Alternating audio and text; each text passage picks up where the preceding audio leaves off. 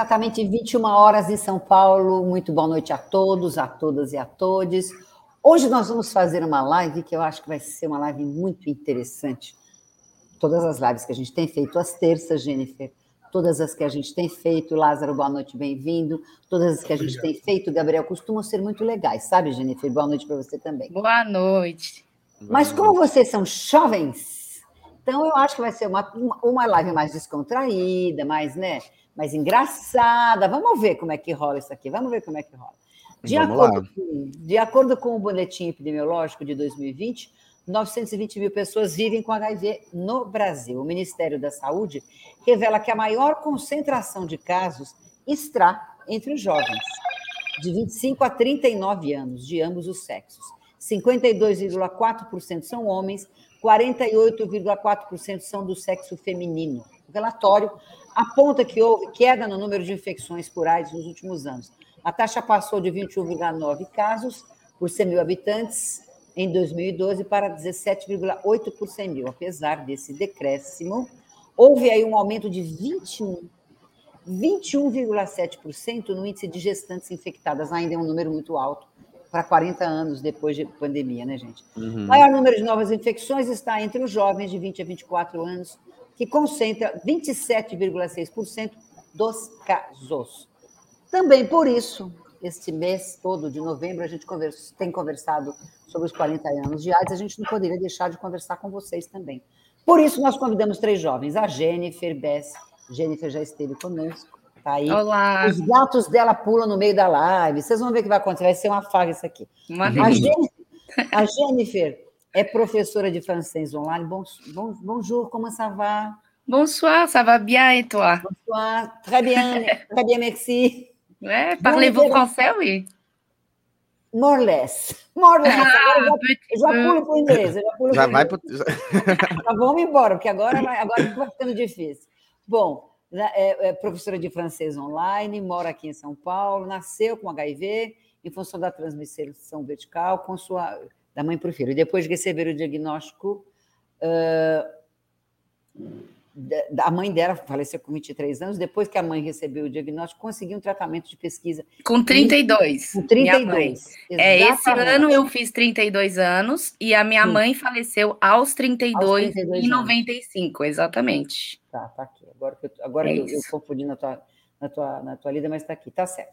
Jennifer está aqui para falar é. um pouquinho da experiência dela, do, da situação toda da questão do HIV e AIDS entre os jovens. Sim. Gabriel Comitioli, olha, se, ele, se eu fizer mais coisa com ele nessa agência, vão dizer que eu puxo a sardinha para o Gabriel.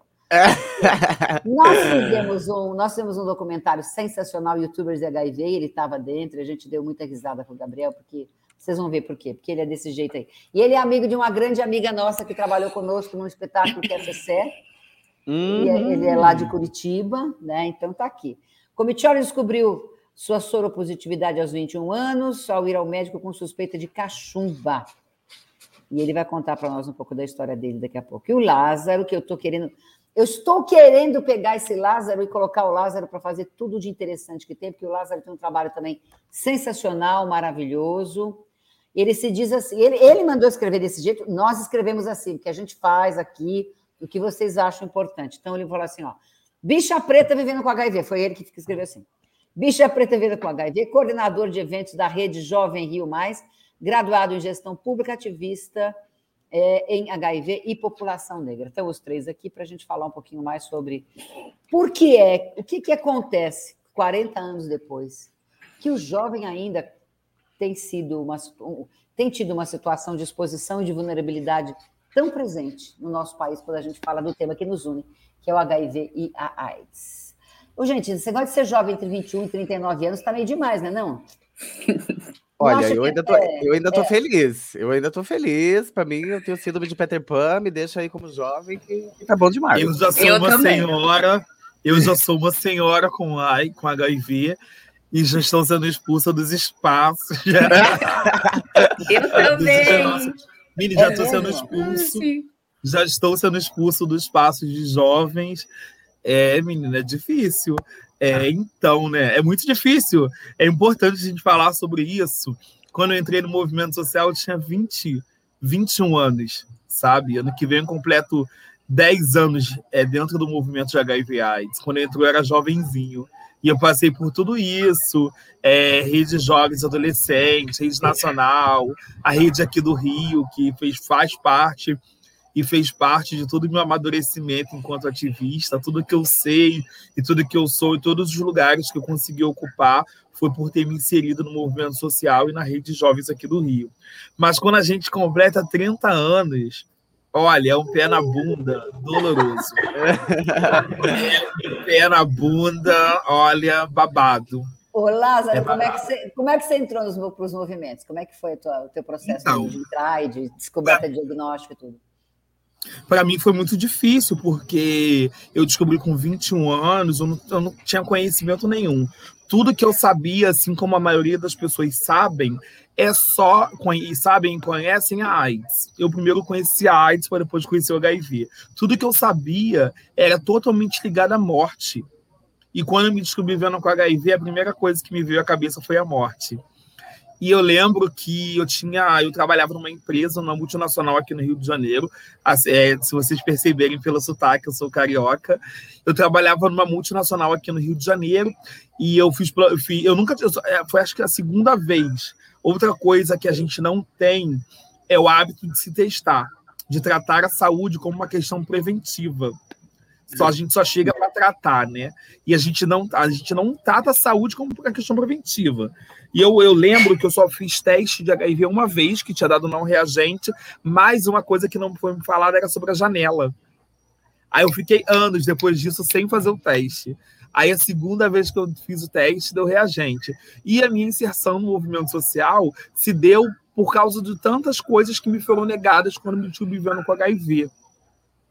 Aí, lá no hospital que eu fazia tratamento, ela, aqui, na, aqui na cidade da Baixada Fluminense, Nova Iguaçu, eles me chamaram para participar de um conselho comunitário, que é o CCA, aí, de pesquisas.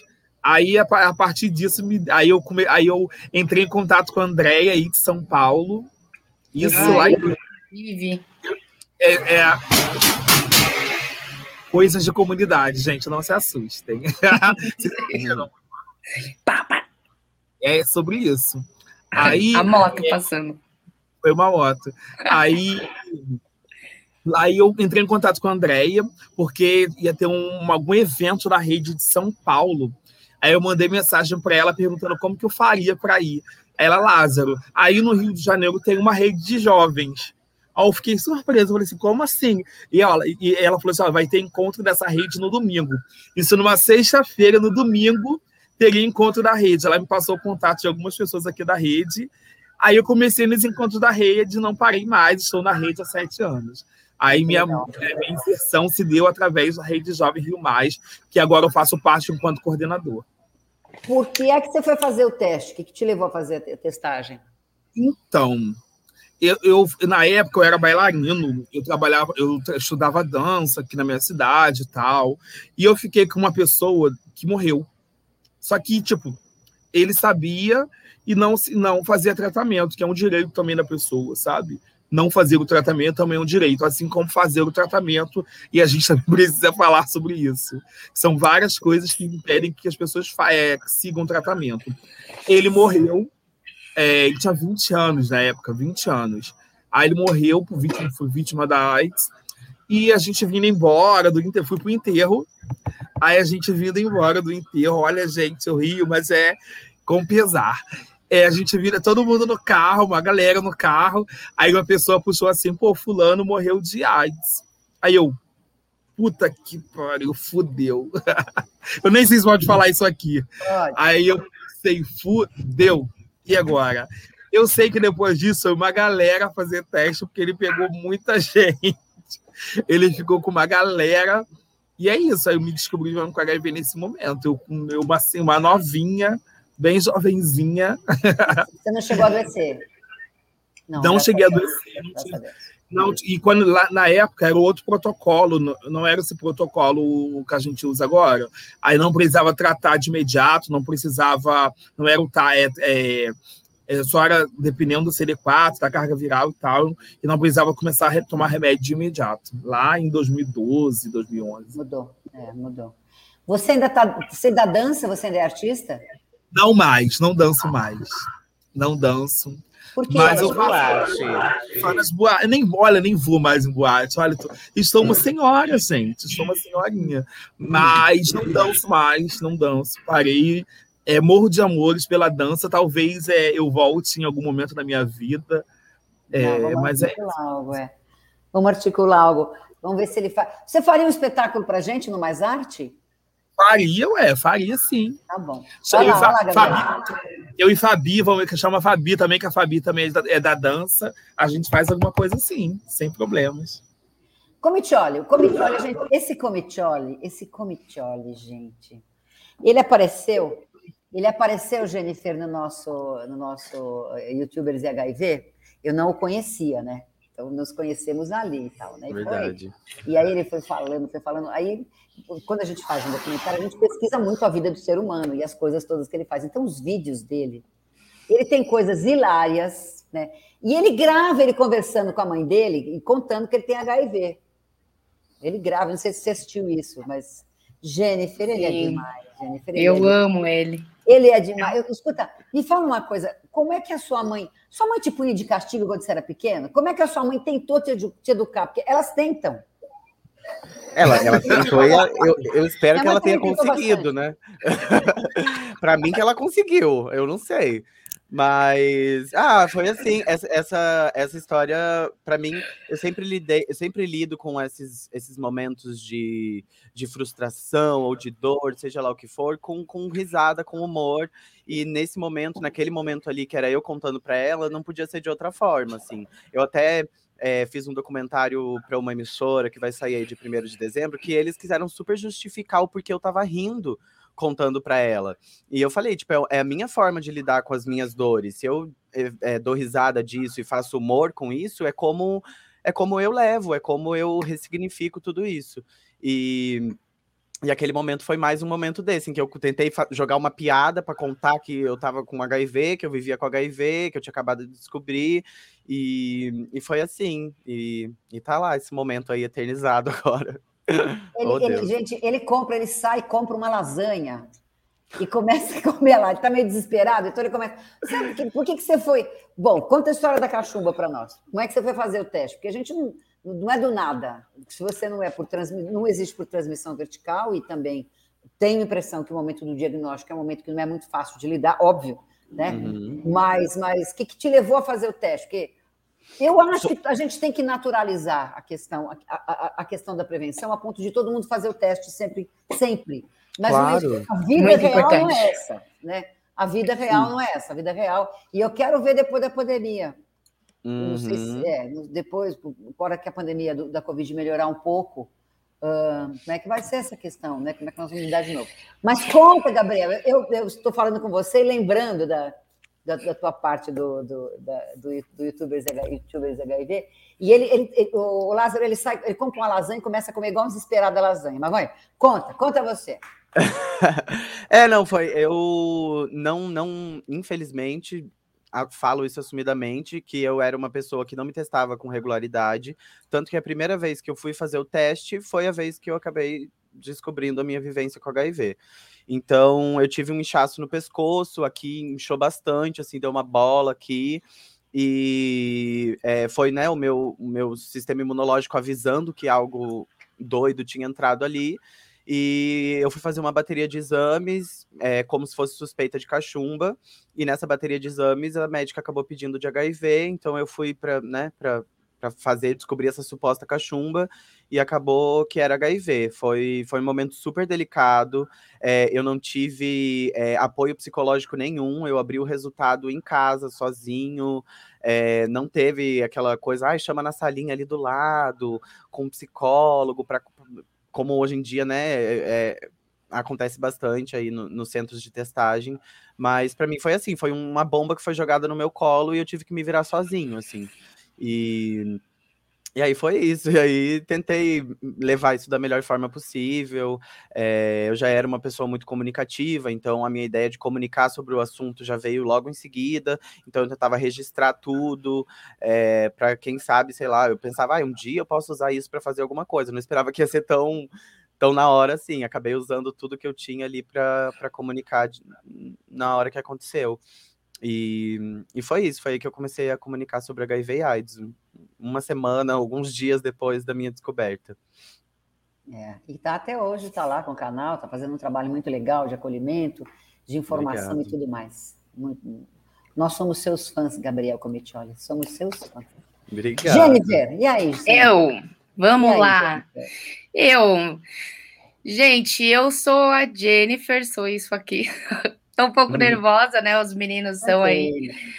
O Lázaro eu conheci num desses eventos, aliás. Lázaro, você lembra que a gente se conheceu num evento desses? Qual, e... Jennifer? Aqui em São Paulo? Aqui em São Paulo, eu não lembro agora, porque eu fui em vários também. E... É que tinha na Alice? Eu acho que era esse daí mesmo, foi lembro, esse. Lembro, lembro. Foi, maravilhoso, foi, foi maravilhoso. Muito legal. É, então, eu nasci com HIV, né? Eu sou carioca, nasci no Rio de Janeiro, em Botafogo, em 1989, posso dizer na primeira década, né? Da, desse do que estamos falando aqui. Então, assim, para mim, gente, foi é muito louco, porque eu também, como Gabi, esse ano eu tenho bastante material aí para sair e é uma fase da minha vida onde eu tô em vídeo reconstruindo a minha vida. E isso foi muito louco, porque para mim pensar em HIV, assim, obviamente que eu não faço ideia do que é um, uma a pressão de um diagnóstico. Eu imagino que isso seja assim muito forte mesmo para nossa vida, mas eu costumo dizer que eu não sei o que é a vida sem o HIV, né? Porque eu sempre soube, assim, que eu vivia com HIV. Então, desde. Eu, minha mãe faleceu quando eu tinha seis anos de idade, em 95, quando ela faleceu. E foi aí que eu descobri que eu vivia com HIV. É, a partir daí, meu pai fez teste de HIV, o dele não deu positivo, e ele não vive com HIV hoje, meu pai nem meu pai. Depois ele construiu uma família também, a mulher dele não vive, o filho também não. E eu sigo aí esse negócio, né? Essa luta nossa diária. Não imaginei que eu chegaria aos 30 anos, principalmente porque passei por uma fase, imagina aquela adolescência rebelde, que você não aceita o diagnóstico, que você não quer viver aquela situação, você não entende o porquê, todo aquele preconceito dos anos 90, né, Roseli? Que eu cresci num universo, assim, como eu posso dizer para vocês? Eu não entendia o porquê, por exemplo, as minhas primas não podiam usar minhas roupas, não podiam usar meu, meus colares, meus brincos, umas situações que aconteciam, né, dentro de casa e você vai crescendo e você não entende por quê né, que a coisa acontece. Aí vai entrando a adolescência, aí vai os relacionamentos, né? Que você começa a gostar das pessoas na escola. Jennifer, quem, quem te contou do seu diagnóstico? Como é que foi esse momento? Meu pai. Meu pai me contou, mas meu pai, tipo assim, eu cresci sem mãe. Eu cresci pelo meu pai. Meu pai cuidava de mim, então ele foi minha mãe e meu pai, né? Imagina um homem. Meu pai ele é suíço. Ele é suíço é, já nem é muito seco, curto e grosso, os suíços, né? Tipo assim. Mas meu pai bem francês, agora eu entendi tudo. É, por isso que eu sou professora de francês, exatamente. Aí ele chegou e falou: Olha, você tem uma doença aonde você tem que tomar cuidado com as relações. Mas ele me falou, eu já tinha uns 13 anos, mais ou menos, quando meu pai me contou. E até então eu não entendi, né? Porque eu Falei, ah, tá, mas não, eu era uma criança, eu não entendia o que, que acontecia ainda. Só que ele sempre falava: você sempre, qualquer coisa que aconteça, você tem que usar preservativo. Você tem que usar preservativo, você tem que tomar cuidado e blá blá blá blá blá blá. E aí, beleza, até então, né, preservativo, todo mundo, a gente vai escutando isso. É, não tive educação sexual na escola, isso eu lembro muito bem que não tive, então não foi, né? Como algumas pessoas dizem que tem, mas eu não tive. E eu descobri mesmo que foi assim: é, a família toda do meu pai é da Suíça. Com 19 anos, quando eu terminei a escola, eu decidi que eu queria ir embora para a Suíça. Então, eu fui para lá. Chegando lá, eu tinha remédio para quatro meses, para três meses, que antigamente eles liberavam para três meses. E cheguei lá, aí minha avó teve um, teve um surto e foi quando, assim, eu quero chegar nesse ponto, que foi quando eu descobri realmente o que, que era o HIV. Foi, foi tudo muito tarde para mim. Eu sou que nem o Gabi, um pouco síndrome de Peter Pan, porque tudo para mim aconteceu tarde. Com 19 anos que eu fui ter um clique assim de que, meu Deus, eu tenho uma doença contagiosa onde as pessoas têm medo de mim. Tipo, sabe? Foi o, porque eu cheguei, eu saí da casa da minha avó para ir buscar remédio lá na Suíça. Quando eu voltei, ela estava sentada na cozinha, chorando, desesperada e aí ela virou para mim e falou assim: se alguém aqui descobrir que você vive com HIV, eu vou me matar. E ela já estava com câncer é, no estômago, já estava assim, tudo, tudo, tudo ruim, sabe? Naquele segundo foi quando caiu a ficha, porque eu falei, meu Deus, ela tá fazendo comigo igual fazem lá no Brasil. Que eu tava fugindo do Brasil por causa dessas coisas que eu vivia, né? E eu imaginei, vou na minha avó, que ela não vai fazer isso comigo. E aconteceu. Aí, putz, Aí eu voltei para o Brasil. Daí foi ladeira abaixo, gente. Foi ladeira abaixo. Não tomava mais meu remédio mesmo, não fazia minhas coisas. Foi ladeira abaixo. Resumidamente, chegou nos meus 20 e poucos anos, o médico virou Jenny. Você conseguiu queimar todos os seus esquemas de remédio. Você não tem remédio para tomar no Brasil, no mundo. Acabou. Conhece a história do Cazuza? Acabou. Fim da linha. Morreu, já era. Lógico que não tão assim, mas, né? Fiquei desesperada, né? Saí de lá arrasada, porque tudo aquilo que eu vinha no luto da vida inteira, num processo alto, né? Destruidor de não me cuidar, não tomar o meu remédio, nunca aceitar o que eu tinha a vida inteira sofrendo. Eu entrei. Foi, foi desse dia que eu descobri o verdadeiro significado do se o arrependimento matasse, entendeu? Porque, meu, eu me arrependi de, de tudo, de tudo ah. que eu já tinha feito nessa vida, eu tinha me arrependido, de tudo. E aí, desesperada estou, né? Não sabia mais o que fazer. Resumindo tudo, dali um mês, me liga de novo o doutor Davi, que entrou uma pesquisa no mercado de uma medicação nova do doutor Ricardo Dias, e que eu tinha que fazer uns exames para ver se o meu corpo ainda era compatível com esse remédio, que ainda tinha isso. E uhum. ele falou: no SUS, esse exame vai durar de seis, oito meses, até mais, para você fazer o exame, quando você entrar na fila. Depois, para ele ser revelado. Pode ser que você não tenha tempo de vida dentro desse período aí. Por quê?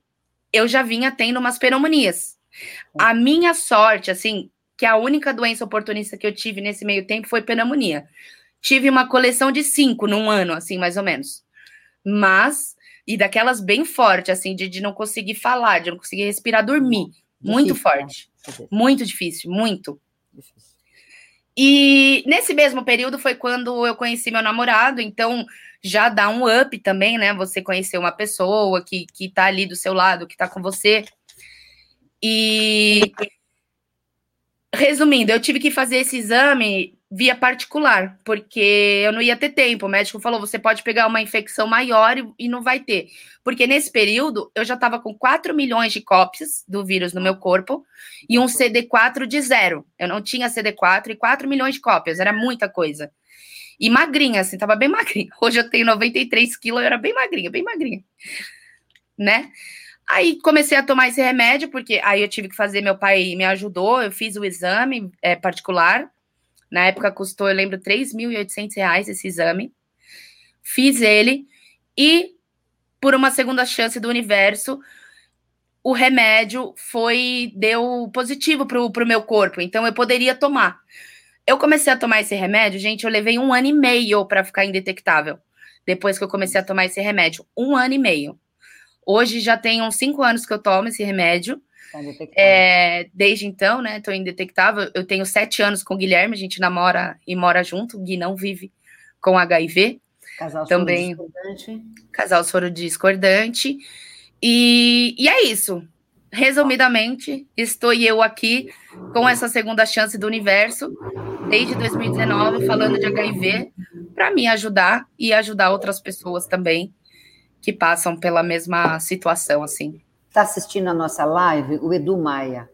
É, o Edu está contando para nós aqui que ele acabou de descobrir o diagnóstico dele, uh, que está sendo difícil para ele. Eu acho, Edu, que nossa conversa aqui uh, com os três que estão conosco aqui, com a Jennifer, com o Lázaro e com o Gabriel, vão ajudar muito você, porque é o que a gente estava falando no Sim. começo. Óbvio que você ter uma doença de uma patologia, ter um, uma, uma, um diagnóstico de uma patologia não é fácil para ninguém, nenhum tipo de diagnóstico de patologia. Mas se a gente focar, é, se a gente focar na patologia e não na vida, a gente dança.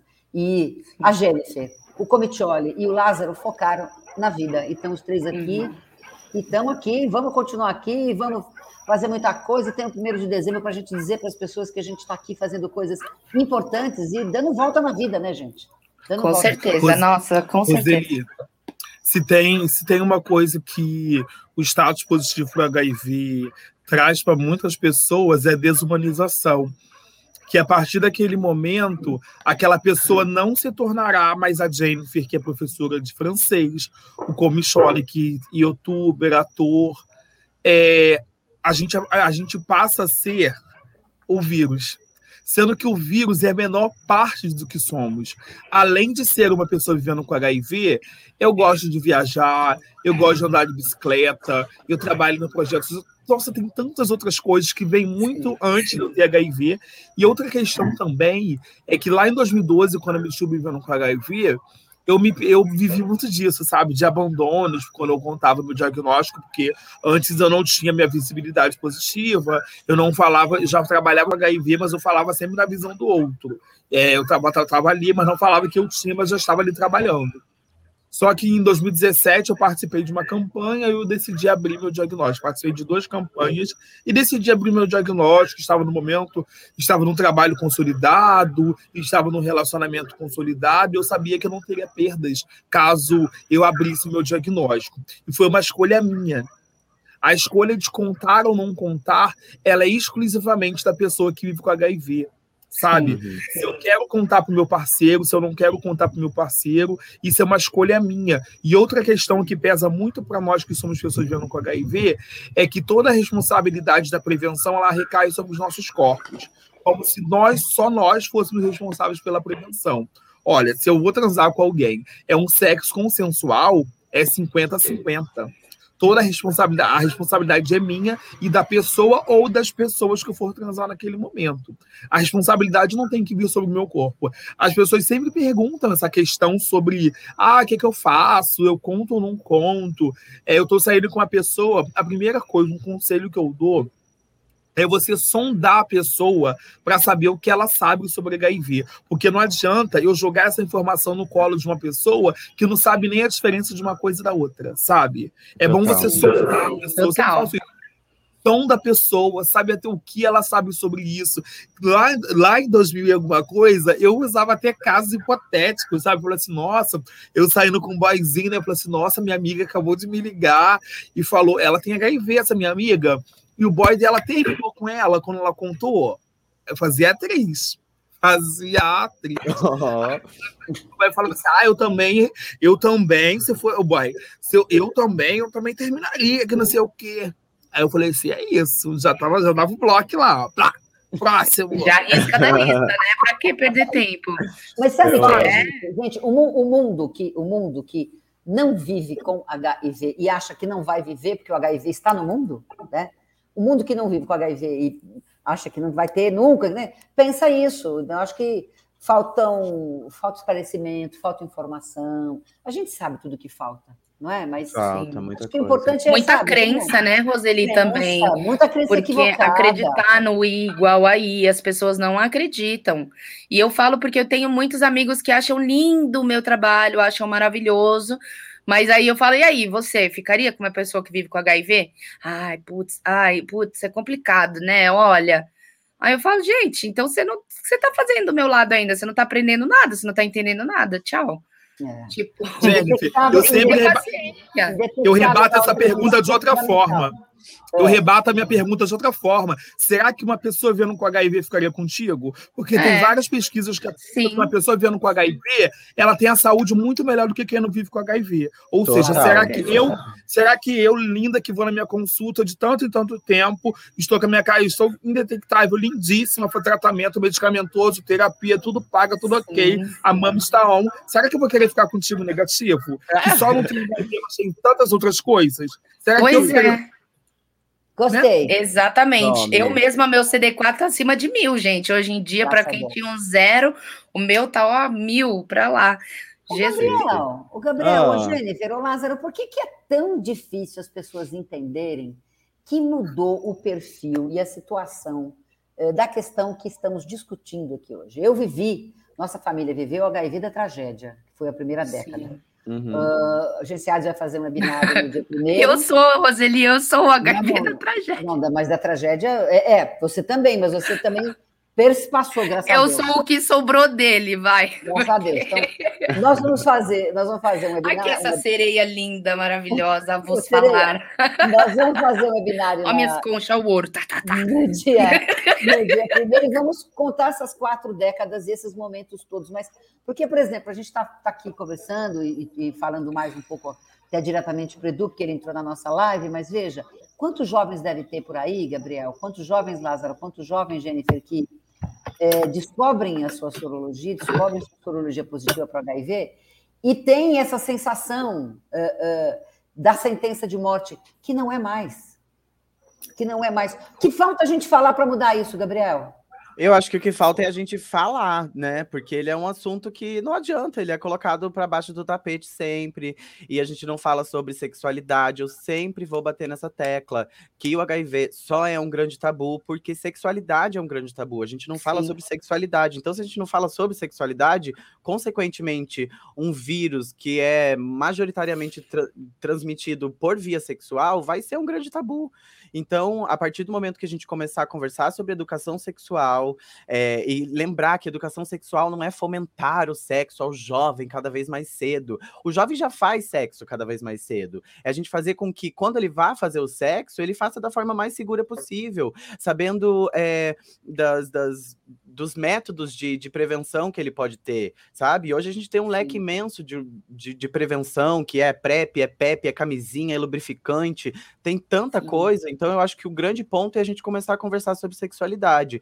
Aí o HIV, quem sabe, começa a mudar esse imaginário que, que infelizmente eu, eu, né, todo primeiro de dezembro, a gente que fala sobre o assunto é, faz campanha, faz matéria, vem gente pedir entrevista, e todo ano são as mesmas perguntas. Eu falo sobre esse, né, não é tanto tempo, eu falo cinco anos sobre esse assunto, e todo ano eu tenho que explicar que HIV é diferente de AIDS, é. e é, é, é, remastigar. E isso, a gente que fala sobre o assunto dá uma cansada, eu assumo, dá uma cansada, porque a gente, a, a gente já tá lá na frente, sabe? Então é, é, fazer com que as pessoas acompanhem isso é, é falar sobre o assunto, é falar não só no primeiro de dezembro, é trazer a pauta em outros, em outros é, é, datas do ano que sejam plausíveis. Então, eu acho que é falar, falar, falar, falar cada vez mais, porque não adianta só um, um momentinho do ano.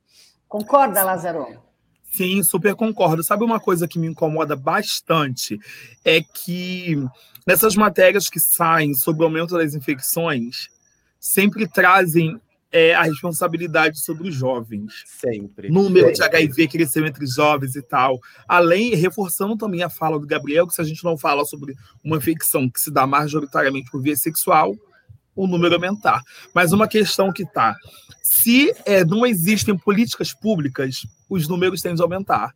E se eu, e se eu trago é, o estigma lá dos anos 80, responsabilizo corpos, os números tendem a aumentar sabe? É uma conta que não fecha. Porque, por exemplo, é, eu nasci em 90. Mas a galera que até que de 90, a galera de 2000, ainda tem os estigmas dos anos 80 sabe?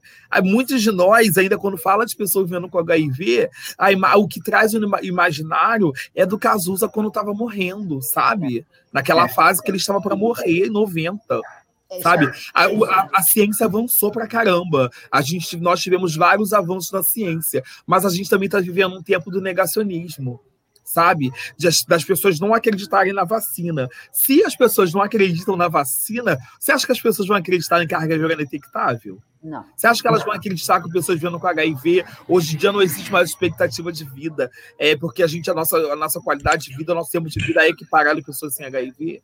As pessoas não acreditarão E se a gente não tem políticas públicas, se a gente não, não, a gente não quebra tabus, tabus, tabus sobre falar sobre sexo, tabus sobre falar sobre racismo, que né, é todo existe um atravessamento do racismo no número de infecções, no número de mortes, porque quem mais morre por AIDS no Brasil são pessoas pretas, em especial mulheres negras, que são as que mais morrem. Se eu não falo sobre racismo, esse número tem de aumentar. Se eu não falo sobre machismo, esse número tem de aumentar entre as mulheres, sabe? Ou seja, nós precisamos falar sobre todas essas questões que Exatamente. atravessam que para além do primeiro de dezembro. Para além do primeiro de dezembro. Carnaval, porque as pessoas, as pessoas transam além do primeiro de dezembro, além do carnaval. Eu transo o ano todo, eu não sei vocês. Eu queria. Olha, eu sou casada, viu? Eu não vou... Desculpa que eu não vou poder compartilhar dessa coisa, porque eu sou casada. Sabe como é que funciona, né? Ou seja, não transa. Gente, isso aqui foi só um, um desabafo, me perdoem, viu? Gente, eu, eu tô ansiosa, tô nervosa. Eu não falei para vocês que ia ser engraçado esse negócio, essa junção dos jovens. Ô, ô, Gente, João, deixa eu só. Posso conta, só conta. corrigir que a gente, quando estava falando sobre o relacionamento da Jennifer, a gente usou o termo soro discordante. E a, Rosa, é, Rosalia a lembrou no chat sim que soro a gente diferente. tem né, o termo soro certo, diferente. soro diferente, está corrigido aqui. Sim, Obrigado, Rosalia. Não vive com HIV. Eu não gosto dessa palavra soro. Eu é. já estou desclassificando do meu do que eu escrevo. Eu falo que eu vivo com HIV, meu namorado não vive com HIV e por aí vai. Que isso me faz mais feliz, entendeu? E eu não gosto de taxar as coisas assim, sabe? É assim. Isso, isso, isso é interessante. Eu vivo com HIV, ele não vive. Isso é uma forma interessante. Uhum. Leona Teixeira Me tá conforta mais, eu gosto. O Armando Borges está com a gente assistindo. Boa noite, Armando. A Vera Moreira, a querida Vera Moreira, que está divulgando todas as ações que a agência vai fazer, jornalista, parceira nossa de muitos anos. O Edu Maia, que nós já falamos um pouquinho do Edu aqui. Edu, seja bem-vindo, você tem o nosso apoio, nosso carinho, estamos juntos. Sempre, tamo juntos. sempre, sempre, sempre. Sempre, O Daniel Gualberto, da Rede de Jovens, presente. Obrigada, Daniel. O Pedro Igor é, o Igor Rosa, da Rede de Jovens da Bahia, o Elson Albuquerque, da Rede de Jovens do Rio, a Odelita Esther Batista, o Elton Albuquerque, a Ludmira Domingues, o Daniel Alberto, da Rede de Jovens do Ceará. Quantos, quantas, quantos jovens tem nas redes, mais ou menos? Alguém sabe, tem essa ideia? Nossa, são grandes, tem gente, hein? Tem, né? gente, tem é gente. É muita Eu conhecia gente. de Brasília, conhecia do Rio, e tem muita gente, muita gente, muita gente. É. O, o, o, Marcos Mendes, da, do, da Rede do, do, Pará, secretário executivo da Rede de Jovens é, lá do Pará, bastante gente, bastante jovens aqui com a gente. Posso só falar um ah, Tayane de Salvador aqui também, ó. Sim, senhor. Tayane Rede. Eu quero falar, Edu Maia, por favor, antes de você querer contar para alguém, entenda o que você está vivendo. Respeite o seu momento. Esse momento é seu, não é o do outro. Então, depois que você já tiver tudo bem resolvidinho, com, com as suas questões psicológicas, físicas, fazendo seu tratamento, entendendo tudo que está acontecendo no seu corpinho, aí você pensa no outro. Pensa primeiro Sim. em você, depois vem o outro. E não existe uma receita em falar. E acho que segue muito o que o Lázaro falou. Tem pessoas que não têm informação, e isso, infelizmente, infelizmente, a gente tem que entender, e isso muda muito a recepção da notícia. Então, se a pessoa não tem uma informação, manda um link, manda um vídeo da Jenny, manda um do Lázaro, manda um do Gabriel, para dar uma para fazer uma cama de informação ali para a pessoa receber isso de uma forma mais mais positiva, que às vezes pelo spam, ela por não ter informação pode receber essa essa notícia de uma forma meio estranha. Mas pensa em você primeiro, hein, pelo amor de Deus. O tempo é, é ouro, né? Já dizia assim, o tempo é ouro e eu tenho aprendido isso a ter a respeitar esse tempo aí também. Se eu posso dizer para ele, ó, eu que nasci com HIV, eu fui começar a falar publicamente em 2019, tem dois anos, dois, três anos, porque foi um momento, é libertador, libertador é, porque chegou uma hora da minha vida que eu, come... eu falei assim, eu não quero mais ninguém na minha vida que não saiba que eu vivo com HIV ou que eu tenha que passar por tudo que eu passei nesses outros 30 anos. Ah, eu abri em 2019, quando eu fiz 30 anos. Porque eu, eu já não achava que eu chegaria nos 30, e aí, enfim, 30, eu falei, agora eu vou falar para o mundo, porque daqui para frente vocês vão ter que me engolir. Entendeu? Eu só, eu só abri Eu só abri quando eu, quando eu senti que eu tinha. Que eu, ao contrário. Gente, aqui tá uma bagunça, meu Deus. Tá Amigos, você precisa de Tá vendo, gente? Vive, de pessoas que vivem com HIV tem bagunça no quarto também. Ah, tudo certo, tudo certo. Tão bagunceira essa turma aí. Pois é. Então, eu só, eu só abri mais o meu diagnóstico quando eu achei que eu não, não teria perdas, porque eu já fui demitido de trabalho quando o pessoal da empresa descobriu. Mas eu não tinha conhecimento nenhum, eu não sabia que era lei. Que, na época eu acho que não tinha lei sancionada ainda e tal. Mas quando eu, quando eu abri, quando eu decidi participar da campanha, eu me certifiquei que eu teria o apoio da minha família, porque minha família, minha mãe, meus irmãos já sabiam. É, eu estava num relacionamento tranquilo, onde eu teria todo o suporte necessário dele. Aí eu falei assim: ah, velho, não tem nada para perder, então aí. E eu tive uma horrível. Eu participei da campanha, foi o dia todo gravando. Aí quando cheguei em casa, quando cheguei em casa, aí eu, a gente foi comer alguma coisa, me deu uma crise de choro, uma crise de choro, que eu fiquei desesperado. Falei assim, e agora? E agora? Mas é isso. Valeu a pena, amigo. Valeu. Nossa, você, trouxe a sua, você trouxe a sua contribuição. João, vamos mostrar um pouco foto dessa, dessa, dessa moçada fazendo ações, fazendo coisas interessantes. Ai, é o bebê, meu Deus! Olha lá. Olha, Ai, que tchutchucu!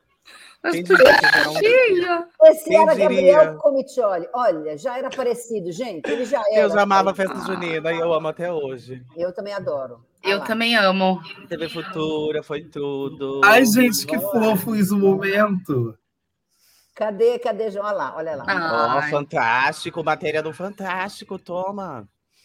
Eu ia falar cenário do Chaves. E aí, eu gravando, é? Eu gravando aqui a 19 temporada de Chaves. Mentira, é um trabalho que eu fiz a Prefeitura de Curitiba. Trabalho como ator também, fora todo o movimento. Então, tem que continuar alimentando, né? Impecável. O Gabriel é um ator impecável. Obrigada, amor. Glória Maria, esse foi um papo, um bate-papo tudo. Ai, eu estaria nesse evento. Ai, eu, eu, estaria nesse evento, não consegui ir. Ai, meu Deus. Mentira, Perdi a santa chão. Não conseguia, não conseguia. Foi tudo, foi muito legal. Inclusive, Olha. nesse dia desse evento, eu, a Glória Maria chegou e perguntou pra gente por que, que os jovens continuam. É, a, a, mesma coisa que a gente falou aqui. Por que, que os jovens, com tanta informação, continuam sendo o maior número do índice de HIV? Eu falei, porque a mídia não ah, deixou de falar. Ela falou, a gente fala. Gente, criou-se uma energia, mas eu não ia falar nada, né? Que é a Glória Maria, tava achando Tem que falar tudo, não tem nada disso, tem que falar tudo. Não, mas eu falei, mas eu falei. O recado é mais importante que qualquer, qualquer coisa. Vamos lá, manda bala, manda bala, Joãozinho, deixa eu ver mais. Que foto. Olha de bigodinho, que lindo. Hum. Vamos lá. Esse foi, Salão Solidário, é bate-papo na Globo News, foi muito bom esse bate-papo, também falando e sobre recentemente ele, ele, ele, deu uma entrevista muito boa para o Catraca Livre. João, o, o, na outra sequência de fotos, acho que é a Jennifer ou é o Lázaro. É, ah, minha mãe! Oh, uma sereia aqui, uma sereia, né, gente? Tem que estar na piscina. Eu botei um monte de foto na piscina aí, para vocês verem, provarem que eu sou uma sereia. Aí na Suíça. Ai, meu pai. É. Ah, essa sereia, essa água da sereia tá um pouco condensada e também ficou meio dura. Muito frio, muito frio. Muito frio, é. gosta de água. Olha lá, a pessoa água. ama a água, entendeu? Adora água lá. Ariel perde para mim, Roseli. Olha lá. Essa é minha família, meu namorado, minha sogra e a mulher da minha sogra, Pítio, a Fátima, Pítio. Esse daí foi no nosso trabalho, Gabi, desse ano. Hum, verdade. Essa é minha família, meu, nam meu namorado e minhas filhas. Eles, Regina, Cássia Heller, Janis Joplin e Kiara. São quatro cachorros? São Você quatro cachorras. Quatro malucas. Limpo merda todo dia. Roseli, todo dia é merda doida. Esse é o perigo, né? A sereia na praia, olha lá. Cata, cata só, ó. Cata. Danger. É. E uma sereia, porque eu preciso provar que eu sou sereia, tá vendo? Não, nós, nós já, você já, nós, nós temos certeza que você é uma sereia. Tá Cadê comprovado. as fotos do Lázaro? Cadê as fotos do Lázaro? Obrigada, João. Amei, João. Ai, essas fotos. Ai! Onde é que é esse momento, Lázaro? Não, tá com o microfone você... fechado, amigo. Abre o microfone para nós, Lázaro. Tá melhor agora? Agora tá. O que, que é? O que, que é essa foto? É? Gente, esse momento foi tão especial na minha vida.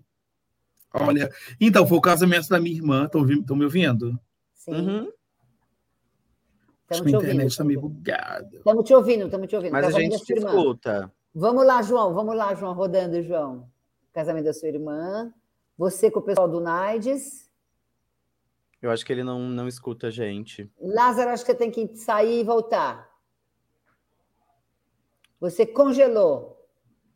Congelou. Travou, Maite. Travou, travou, travou total, travou. Em algum outro momento ele também. Ele pode, pode, pode seguir, João, pode seguir. Só para a gente. Ele vai, ele vai voltar e vai, vai mostrar para a gente. Em algum momento, em algum, fazendo algum tipo de. falando de prevenção, em alguma roda de conversa. Lázaro é perfeito, gente. Conheci, depois que eu conheci, achei assim, tipo. Perfeito, perfeito, perfeito. Modelo, né? Aqueles. Isso deve ser em algum. Presença forte. O Lázaro também Voltei. tem essa. O dia que eu conheci. Ah, lá. Aqui em alguma oficina, Lázaro? Então, essa daí foi no encontro da Rede Jovens aqui do Rio. Foi o primeiro encontro pós-pandemia, porque a gente acontece, a gente faz acolhimentos, reuniões de acolhimento. E cada mês a gente se reúne num lugar. Aí a gente ficou quase dois anos sem se encontrar por causa da pandemia. Esse foi o encontro da rede. Então, tem uma foto anterior.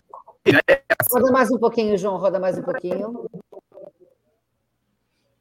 Roda mais um pouco, João. É, ah, essa daí foi no evento. Esse foi no evento. Ah, esse aí foi no evento da UNB, que eu estava junto com a rede, a rede nacional de adolescentes e jovens que vivem com HIV. É, foi um evento em Brasília, da UNB, que nós participamos. Não, da UNB não. O evento de saúde. Ah, essa daí foi de uma grande. O NIDES, eu trabalhei como consultor no NIDES. É, foi uma grande realização da minha vida. O momento que eu me senti mais valorizado enquanto profissional, enquanto pessoa, foi quando eu fui, é, quando eu passei numa vaga, fui trabalhar no NAIDS como consultor de projetos e programas, com Ariadne Ribeiro, Cleiton Eusébio. Eu fui fiquei um tempo trabalhando. Você fez uma foto também, né, Lázaro? Qual? Para eles. Não foi uma campanha deles? Que foi quando eu te Beleza. conheci, uma foto João, linda. Volta para nós, volta para nós, João, por favor. É, é, sabe que vocês vão conversando, vocês vão falando, eu fiquei aqui pensando uh, como que o ativismo ajudou cada um de vocês a ressignificar a vida. Como? Muito, muito. Para mim foi tudo, tudo, na verdade. É, como eu falo, eu falo para mim. E aí, no final, eu acabo que eu ajudo outras pessoas. Mas quando eu falo, eu falo para mim, sabe? Para me ajudar. Eu quero dizer assim, para me ajudar. Porque colocar para fora me, me alivia, me ajuda, sabe? Hoje eu, eu dou aula de francês, meus alunos todos sabem que eu vivo com HIV. E eu tenho pessoas que chegam na minha página, assim, na dúvida de, ah, eu quero ver qual professora, eu quero você pela atitude da vida, assim, por gostar e por se inspirar mesmo. Eu acho que isso muda meu dia. Cada mensagem, cada momento, assim, às vezes eu tô para baixo, minhas amigas sereias me botam para cima e é maravilhoso. Que a gente tem, eu tenho, só para eu explicar, eu tenho um clube, chama Club Mermaids, né? Porque assim, eu sempre brinquei que eu era sereia. Só que só depois de véia, que eu não sei falar inglês, né? Aí depois de véia que eu aprendi que sereia em inglês é mermaid, né? E sereias é mermaids e tem o AIDS no final. E eu falei, ah, gente, eu sempre fui uma sereia, que eu não sabia. Entendeu? Eu então, eu tenho o Clube Mermaids, que são um monte de meninas, somos 28 meninas que vivemos com HIV, e temos uma sereia de verdade, que a menina mora em Santos e ela trabalha ali na frente do aquário, vestida de sereia e tudo, e é a nossa mascote. Temos. É sério a parada, não é brincadeira, legal, não, Roseli. Isso dá uma bela matéria, vamos atrás já, já, já vamos Nossa, atrás, por favor, as sereias do HIV. Quem Lázaro. quer ser sereia pode falar que qualquer um pode ser sereia. Tá. Eu quero. Ah, você quer, ah, imagina que você ia querer ser sereia. Imagina, se ele não ia querer ser sereia, eu já sou. Você, Roseli, você é nossa sereia jornalista, deusa do jornal. Jornalista. Não, então eu sou sereia jornalista, a Jéssica é sereia jornalista, a Thalita é Martins, toda sereia jornalista. Boa, boa. Toda boa. sereia jornalista. Tem, boa. Todo dia minha sogra me chama de sereia filha. Todo dia ela me lembra que eu sou sereia e eu amo isso. Lázaro, como é que o ativismo te ajudou a ressignificar a tua vida? Então, mudou totalmente. Eu sempre falo que eu ressignifiquei minha vida, né? O que poderia ser um deserto floresceu e floresceu pra caramba. Eu consegui muito. Eu, é, quando, eu, quando eu falo isso, não é, não é romantizando viver com HIV, porque a gente sabe de todas as problemáticas, mas as problemáticas estão porque a gente vive numa sociedade totalmente estigmatizante e preconceituosa, que a gente consegue, há quem consiga. É, tratar o vírus com medicamento, fazer um, tra tratamento. Mas o que mata pra caramba é o estigma e as discriminações, discriminações que fazem com que as pessoas não se tratem, não se testem, abandonem o tratamento, tudo isso. Eu sempre falo que o HIV mudou totalmente a minha vida, totalmente a minha visão de vida, sabe? Eu não sei o que seria de mim sem o HIV. Não sei. E eu fico pensando muito quando o que eu serei, o que eu farei quando tivermos a cura. Eu tenho, fico pensando nisso. Eu acho que eu vou militar para HT, o HTLV, né? Acho que a HT tem outro vírus. Olha, não sei. Vai continuar vivendo. Ou a FIV, a FIV, o HIV dos gatos. É, eu vou para a FIV, que eu vou Você vai ser o curado, filho. Você vai dar entrevista porque você vai ser curado. Ah, é, gente. É. Vou viver o restante da vida contando como foi viver com HIV, como era legal para os encontros como que era legal viajar. Nossa. Ai, os encontros são muito legais. Não quero que acabe nunca, né? Pena que eu fiz 30 já, mas. Não, gente, não, e a pandemia a... tem que deixar a gente voltar a se encontrar. Outro é... dia, a doutora Marinela, eu dei risada, a doutora Marinela Della Negra, que é parceira nossa em muitas ações, falou que ela, tinha, ela tem saudade até da dor que ela sentia nas pernas quando ela ia nos congressos. Olha, porque olha, dói, é longe, dói. Senhor Gabriel Comitioli, conta uma coisa para nós. O que você quer dizer para as pessoas nesse primeiro de dezembro? Ai, o que eu quero dizer no primeiro de dezembro é que hum, as pessoas estejam abertas, atentas a, a tudo que está para chegar, que as pessoas passem para frente essa informação. A gente tem que, infelizmente, a gente tem que aproveitar essa data para passar para frente é, todas as problemáticas que existem do HIV e todas as coisas boas que existem do HIV e falar sobre HIV e que as pessoas passem isso para frente. Eu falei isso aqui no meu Instagram ontem, que já que infelizmente a gente só fala dessa porra uma vez por ano, compartilhem, passem para frente. Tem trabalho do Lázaro, tem trabalho da Roseli, tem trabalho da Jenny, passem para frente, compartilhem, aproveitem essa data para espalhar a informação, porque se é a única data do ano que a gente tem para falar sobre o assunto, Vamos espalhar, vamos fazer esse negócio virar uma grande corrente. E fora, vão se testar quem não tem o vírus, pelo amor de Deus, larguem mão de, de ter medo de testagem. É, eu entendo todas as questões que existem aí no meio disso, mas, mas é muito melhor viver sabendo, gente. Muito, muito melhor. Jennifer, o que você quer dizer para as pessoas nesse primeiro de dezembro? Não tenham medo de se reinventar porque a pandemia veio para mostrar que muita gente precisou se reinventar. Eu precisei me reinventar na pandemia, muita gente precisa, e assim, as voltas que o mundo dá é a melhor, é maravilhoso, é lindo, não tenham medo do novo, não tenham medo, porque como a gente está aqui, ó, para pessoas que descobrem o diagnóstico recente, estamos aqui os três mostrando que há esperança, que há vida e uma vida saudável, normal, como a população julga, né? E é isso aí. Não tenham medo. Coragem, galera. Coragem. É isso que eu desejo. Lázaro, seu recado para esse primeiro de dezembro? É que a gente existe para além do primeiro de dezembro e que a gente pode também voltar o foco para as pessoas vendo com HIV, porque primeiro de dezembro só se fala é, sobre novos diagnósticos e esquece da galera que já está aqui vendo com HIV, tendo vários Transmissão vertical, né, principalmente, porque a gente sempre esquece é, e de pessoas que também estão tendo problemas por causa do medicamento, né? A gente esquece disso também, dos efeitos colaterais Sim, do também, medicamento. Também, importante. É, e a gente existe para além do 1 de dezembro, e que se você que está ouvindo a gente acabou de se é, testar positivo, reagente para o HIV, é que a vida ela pode se ressignificar. O nosso exemplo aqui não é, não, é, não é diferente de ninguém. A gente também tem todas as problemáticas que envolvem viver com HIV, porque não é fácil não é fácil viver com HIV. A gente tem várias quebras, a gente tem que quebrar várias coisas, vários paradigmas que envolvem uma patologia que já tem 40 anos e a gente tá, tá, vive o estigma de 40 anos atrás, sabe? E que há vida após um, um diagnóstico para HIV e que nós somos muito, mais muita coisa além do vírus, e o vírus é uma pequena parte do que somos. Que além disso, a gente, a gente, a gente gosta de transar, a gente gosta de comer, a gente gosta de nadar, a gente gosta de ser sereia, a gente gosta de ser ator, a gente é exibicionista, e é isso, sabe? E o que é o HIV perto disso, não é mesmo? O que é o HIV? Ah, eu amo! Lindo, lindo. É isso aí, maravilhoso. Muito obrigada. E eu gosto muito de estar com vocês toda terça-feira, de estar com vocês e de ter vi virado a minha vida a favor de uma causa que eu considero fundamental, que é a vida, né, gente? A gente está falando de vida. Sim. É? E eu fico muito feliz de viver com todos vocês. Muito obrigada. Sim. Ah, eu queria agradecer você, Roseli, por esse trabalho lindo, maravilhoso que você é faz, tanta informação, tanta informação, tanta coisa linda aqui.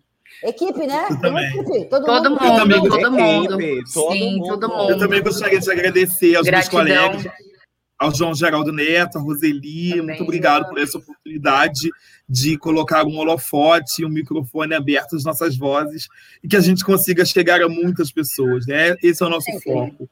Sempre. Exato. Muito obrigada. Beijo. Beijo, Beijo gente. Tchau. E quem largou tá também Feliz Natal, volta. feliz Ano Novo, né? Já que, que eu também. Já, já, já vai Papai Noel. Beijo. Papai Noel.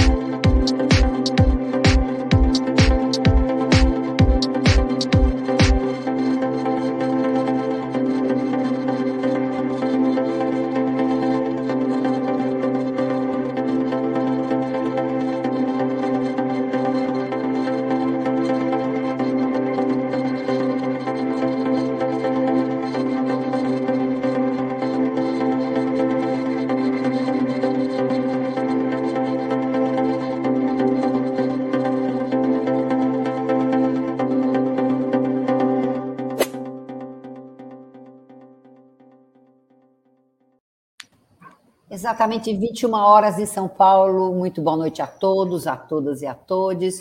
Hoje nós vamos fazer uma live que eu acho que vai ser uma live muito interessante.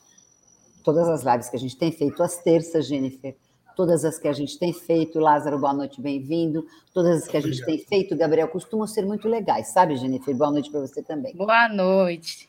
Mas como vocês são jovens, então eu acho que vai ser uma, uma live mais descontraída, mais, né? Mais engraçada. Vamos ver como é que rola isso aqui. Vamos ver como é que rola.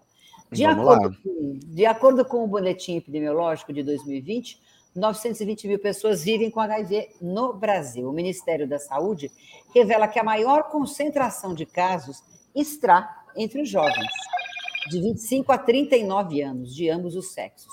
52,4% são homens, 48,4% são do sexo feminino. O relatório aponta que houve queda no número de infecções por AIDS nos últimos anos. A taxa passou de 21,9 casos por 100 mil habitantes em 2012 para 17,8 por 100 mil. Apesar desse decréscimo, houve aí um aumento de 21 21,7% no índice de gestantes infectadas, ainda é um número muito alto para 40 anos depois de pandemia, né, gente? Uhum. O maior número de novas infecções está entre os jovens de 20 a 24 anos, que concentra 27,6% dos casos.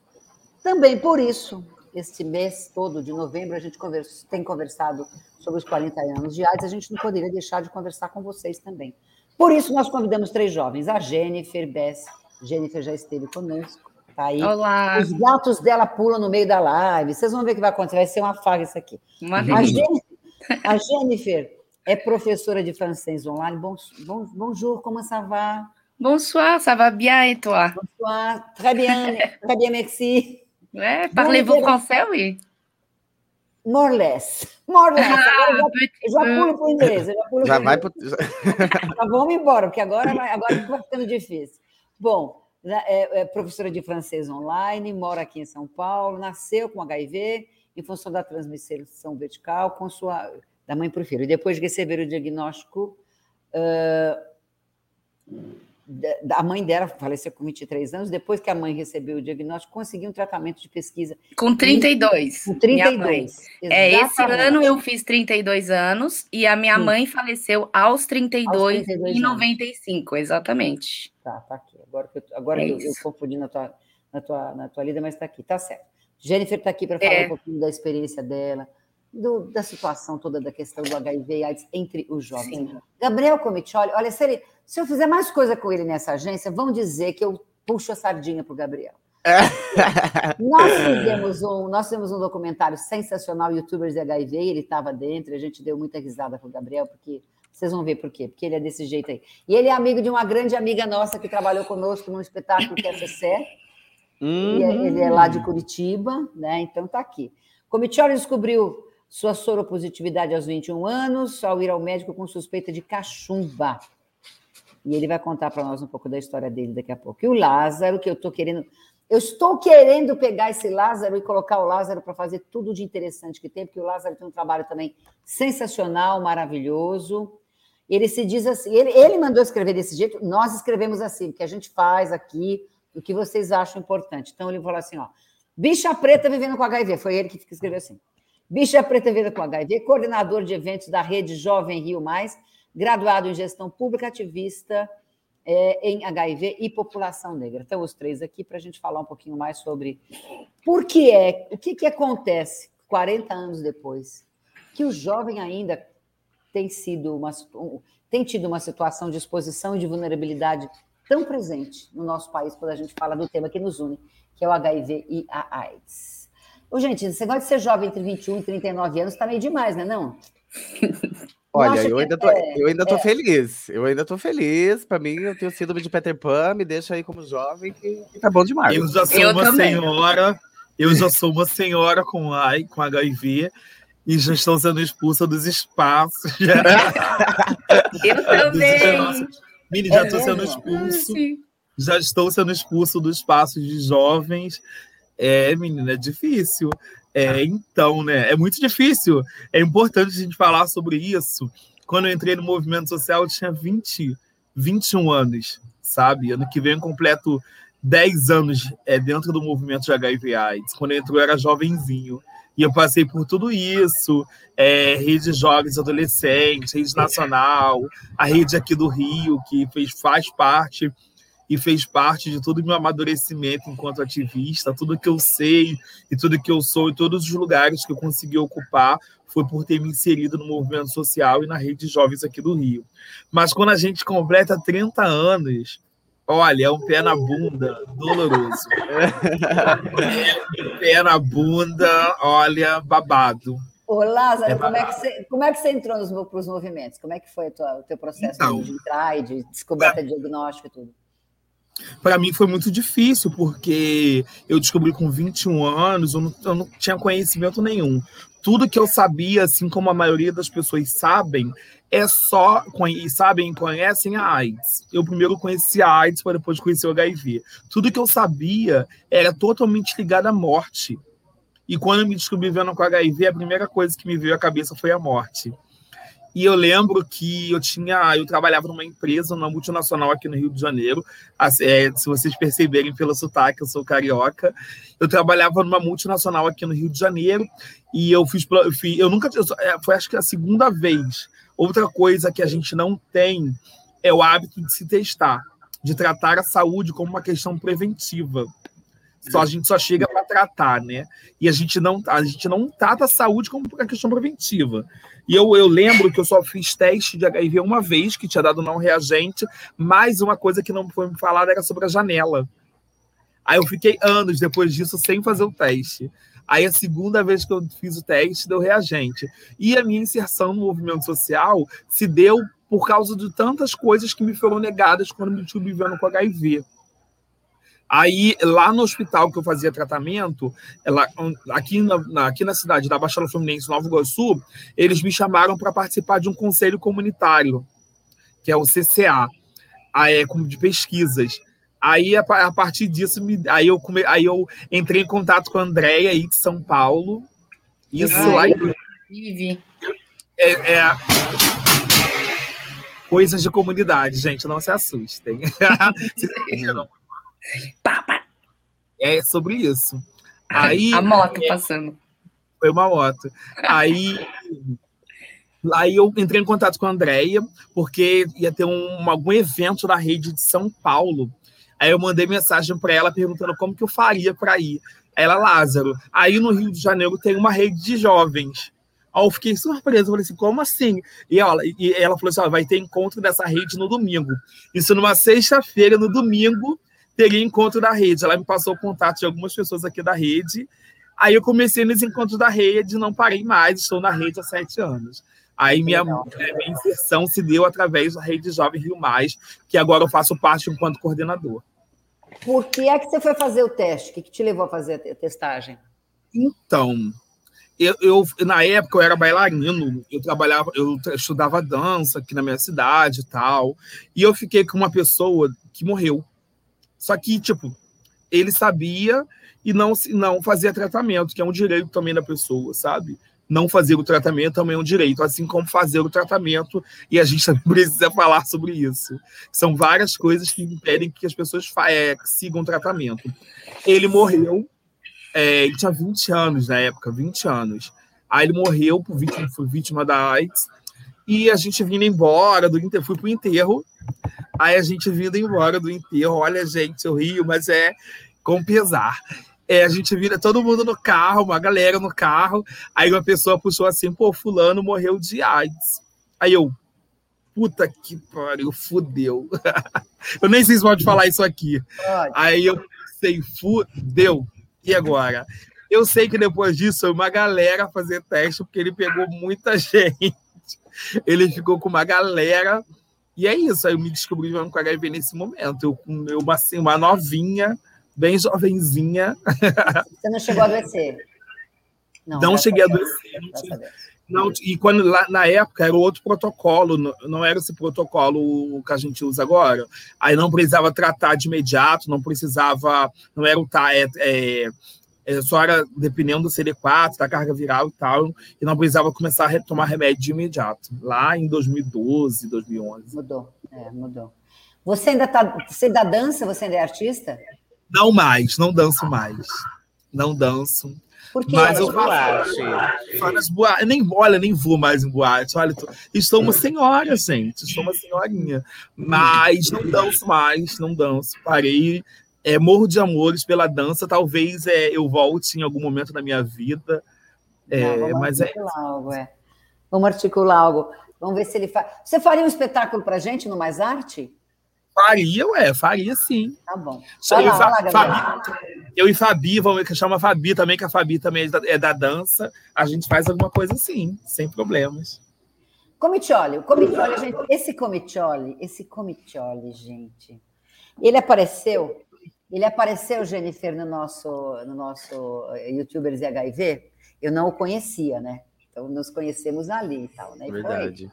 Foi. E aí ele foi falando, foi falando. Aí, quando a gente faz um documentário, a gente pesquisa muito a vida do ser humano e as coisas todas que ele faz. Então, os vídeos dele, ele tem coisas hilárias, né? E ele grava ele conversando com a mãe dele e contando que ele tem HIV. Ele grava, não sei se você assistiu isso, mas Jennifer, ele é Sim. é demais. Jennifer, eu é amo demais. ele. Ele é demais. Eu, escuta, me fala uma coisa: como é que a sua mãe. Sua mãe te punha de castigo quando você era pequena? Como é que a sua mãe tentou te, te educar? Porque elas tentam. Ela, ela tentou e eu, eu espero que ela tenha conseguido, bastante. né? Para mim que ela conseguiu, eu não sei. Mas, ah, foi assim, essa, essa, essa história, para mim, eu sempre lidei, eu sempre lido com esses, esses momentos de, de frustração ou de dor, seja lá o que for, com, com risada, com humor. E nesse momento, naquele momento ali que era eu contando para ela, não podia ser de outra forma, assim. Eu até é, fiz um documentário para uma emissora que vai sair aí de 1 de dezembro, que eles quiseram super justificar o porquê eu tava rindo contando para ela. E eu falei, tipo, é, é, a minha forma de lidar com as minhas dores. Se eu é, é, dou risada disso e faço humor com isso, é como é como eu levo, é como eu ressignifico tudo isso. E e aquele momento foi mais um momento desse, em que eu tentei jogar uma piada para contar que eu tava com HIV, que eu vivia com HIV, que eu tinha acabado de descobrir. E, e foi assim. E, e tá lá esse momento aí eternizado agora. Ele, oh, ele, gente, ele compra, ele sai, compra uma lasanha e começa a comer lá. Ele tá meio desesperado, então ele começa. Sabe que, por que, que você foi? Bom, conta a história da cachumba para nós. Como é que você foi fazer o teste? Porque a gente não não é do nada. Se você não é por transmissão, não existe por transmissão vertical e também tenho a impressão que o momento do diagnóstico é um momento que não é muito fácil de lidar, óbvio, né? Uhum. Mas, mas o que, que, te levou a fazer o teste? Porque eu acho que a gente tem que naturalizar a questão, a, a, a questão da prevenção, a ponto de todo mundo fazer o teste sempre, sempre. Mas claro. a vida muito real importante. não é essa, né? A vida real Sim. não é essa, a vida real. E eu quero ver depois da pandemia Uhum. Não sei se uhum. é, depois, agora que a pandemia do, da Covid melhorar um pouco, uh, como é que vai ser essa questão, né? Como é que nós vamos lidar de novo? Mas conta, Gabriel, eu, eu estou falando com você e lembrando da, da, da, tua parte do, do, da, do, do YouTubers, YouTubers HIV, e ele, ele, ele, o Lázaro ele sai, ele compra uma lasanha e começa a comer igual um desesperado a lasanha. Mas vai, conta, conta você. é, não, foi. Eu não, não, infelizmente, falo isso assumidamente, que eu era uma pessoa que não me testava com regularidade, tanto que a primeira vez que eu fui fazer o teste foi a vez que eu acabei descobrindo a minha vivência com HIV. Então, eu tive um inchaço no pescoço, aqui inchou bastante, assim, deu uma bola aqui, e é, foi, né, o meu, meu sistema imunológico avisando que algo doido tinha entrado ali, e eu fui fazer uma bateria de exames, é, como se fosse suspeita de cachumba. E nessa bateria de exames, a médica acabou pedindo de HIV, então eu fui para né, fazer, descobrir essa suposta cachumba, e acabou que era HIV. Foi, foi um momento super delicado. É, eu não tive é, apoio psicológico nenhum, eu abri o resultado em casa, sozinho. É, não teve aquela coisa, ah, chama na salinha ali do lado, com um psicólogo para como hoje em dia, né, é, é acontece bastante aí nos no centros de testagem, mas para mim foi assim, foi uma bomba que foi jogada no meu colo e eu tive que me virar sozinho, assim. E e aí foi isso, e aí tentei levar isso da melhor forma possível. É, eu já era uma pessoa muito comunicativa, então a minha ideia de comunicar sobre o assunto já veio logo em seguida. Então eu tentava registrar tudo, é, para quem sabe, sei lá, eu pensava, ah, um dia eu posso usar isso para fazer alguma coisa. Eu não esperava que ia ser tão, tão na hora assim. Acabei usando tudo que eu tinha ali para comunicar na hora que aconteceu. E, e foi isso, foi aí que eu comecei a comunicar sobre HIV e AIDS, uma semana, alguns dias depois da minha descoberta.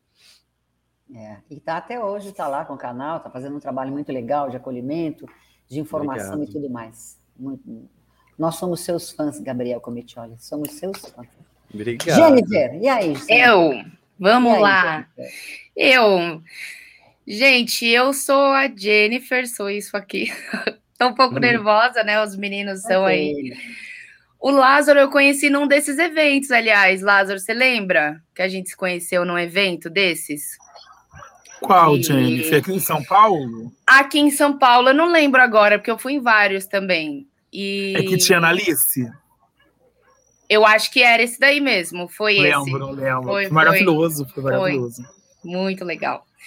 É, então, eu nasci com HIV, né? Eu sou carioca, nasci no Rio de Janeiro, em Botafogo, em 1989, posso dizer na primeira década, né? Da, desse do que estamos falando aqui. Então, assim, para mim, gente, foi é muito louco, porque eu também, como Gabi, esse ano eu tenho bastante material aí para sair.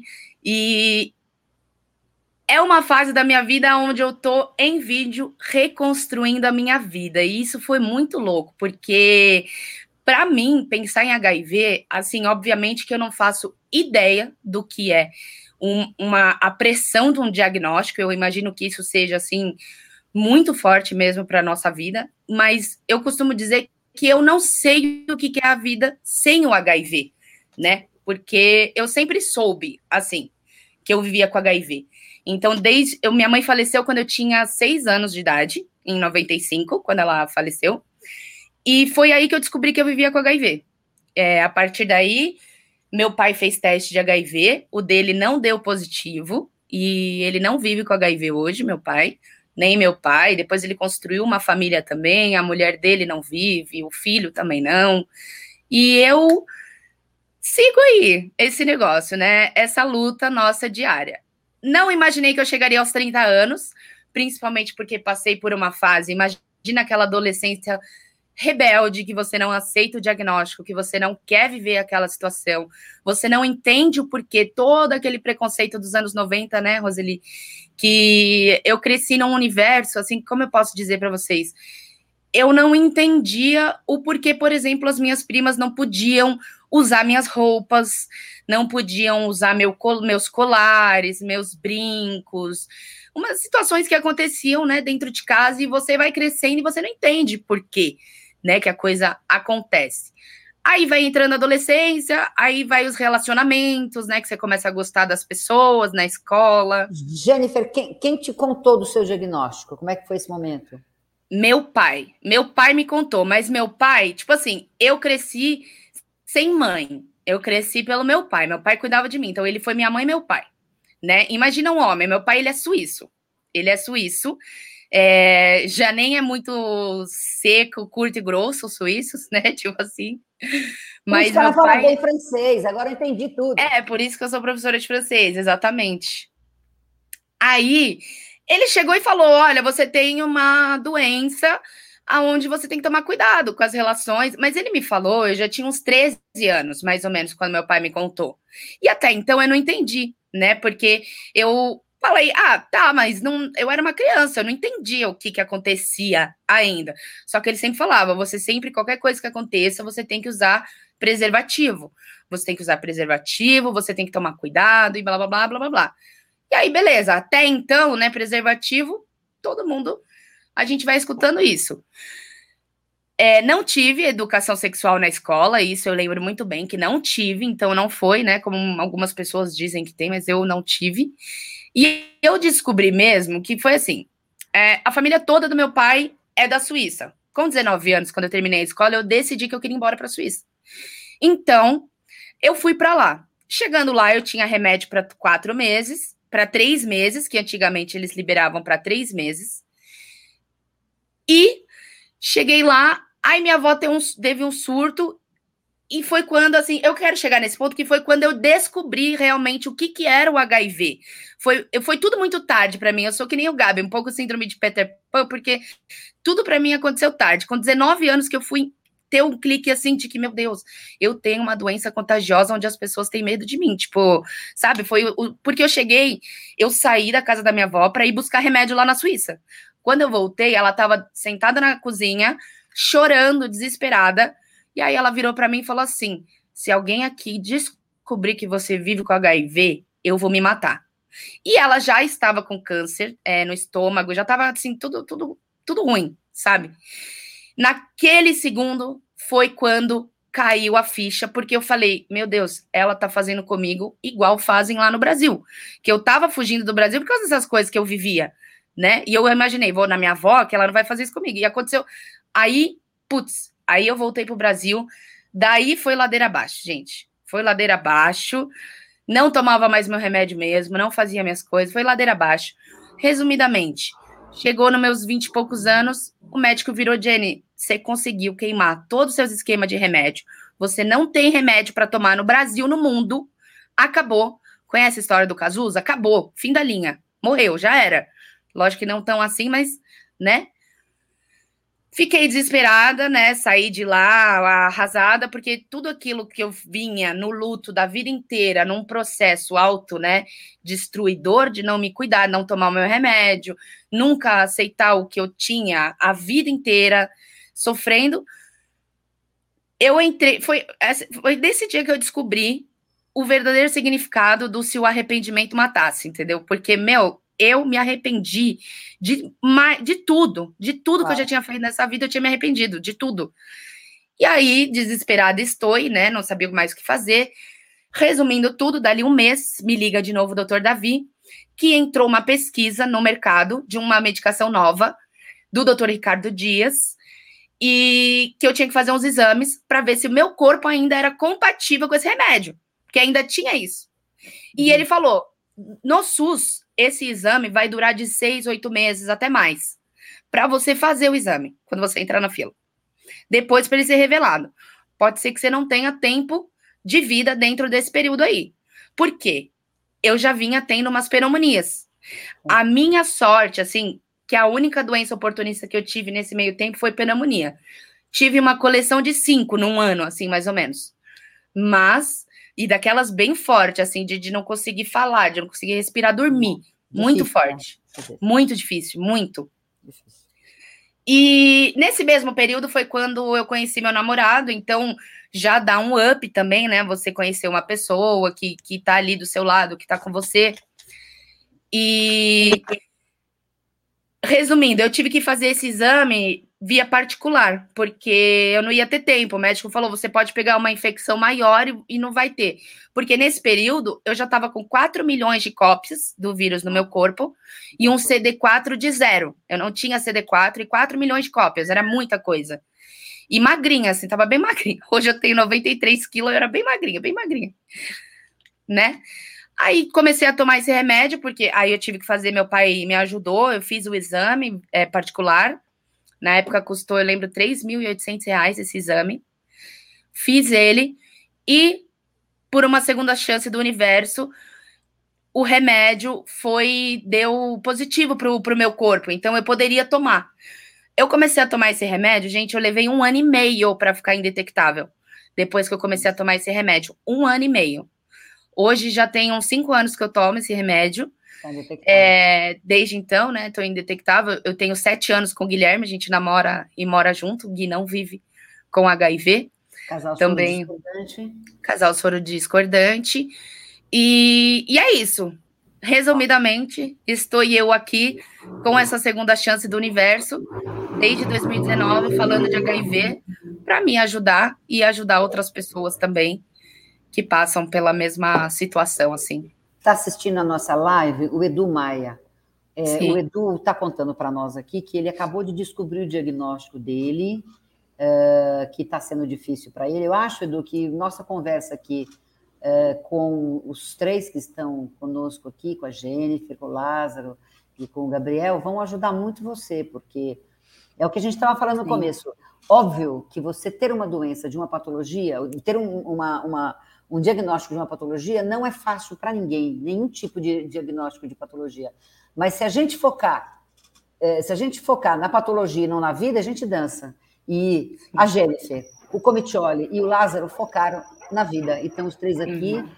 e estamos aqui, vamos continuar aqui, vamos fazer muita coisa. Tem o primeiro de dezembro para a gente dizer para as pessoas que a gente está aqui fazendo coisas importantes e dando volta na vida, né, gente?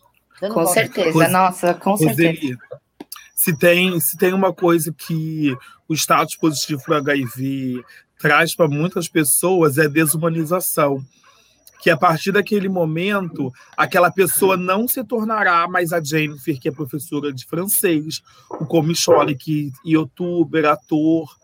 É, a, gente, a, a gente passa a ser o vírus sendo que o vírus é a menor parte do que somos. Além de ser uma pessoa vivendo com HIV, eu gosto de viajar, eu gosto de andar de bicicleta, eu trabalho no projeto. Nossa, tem tantas outras coisas que vêm muito antes do ter HIV.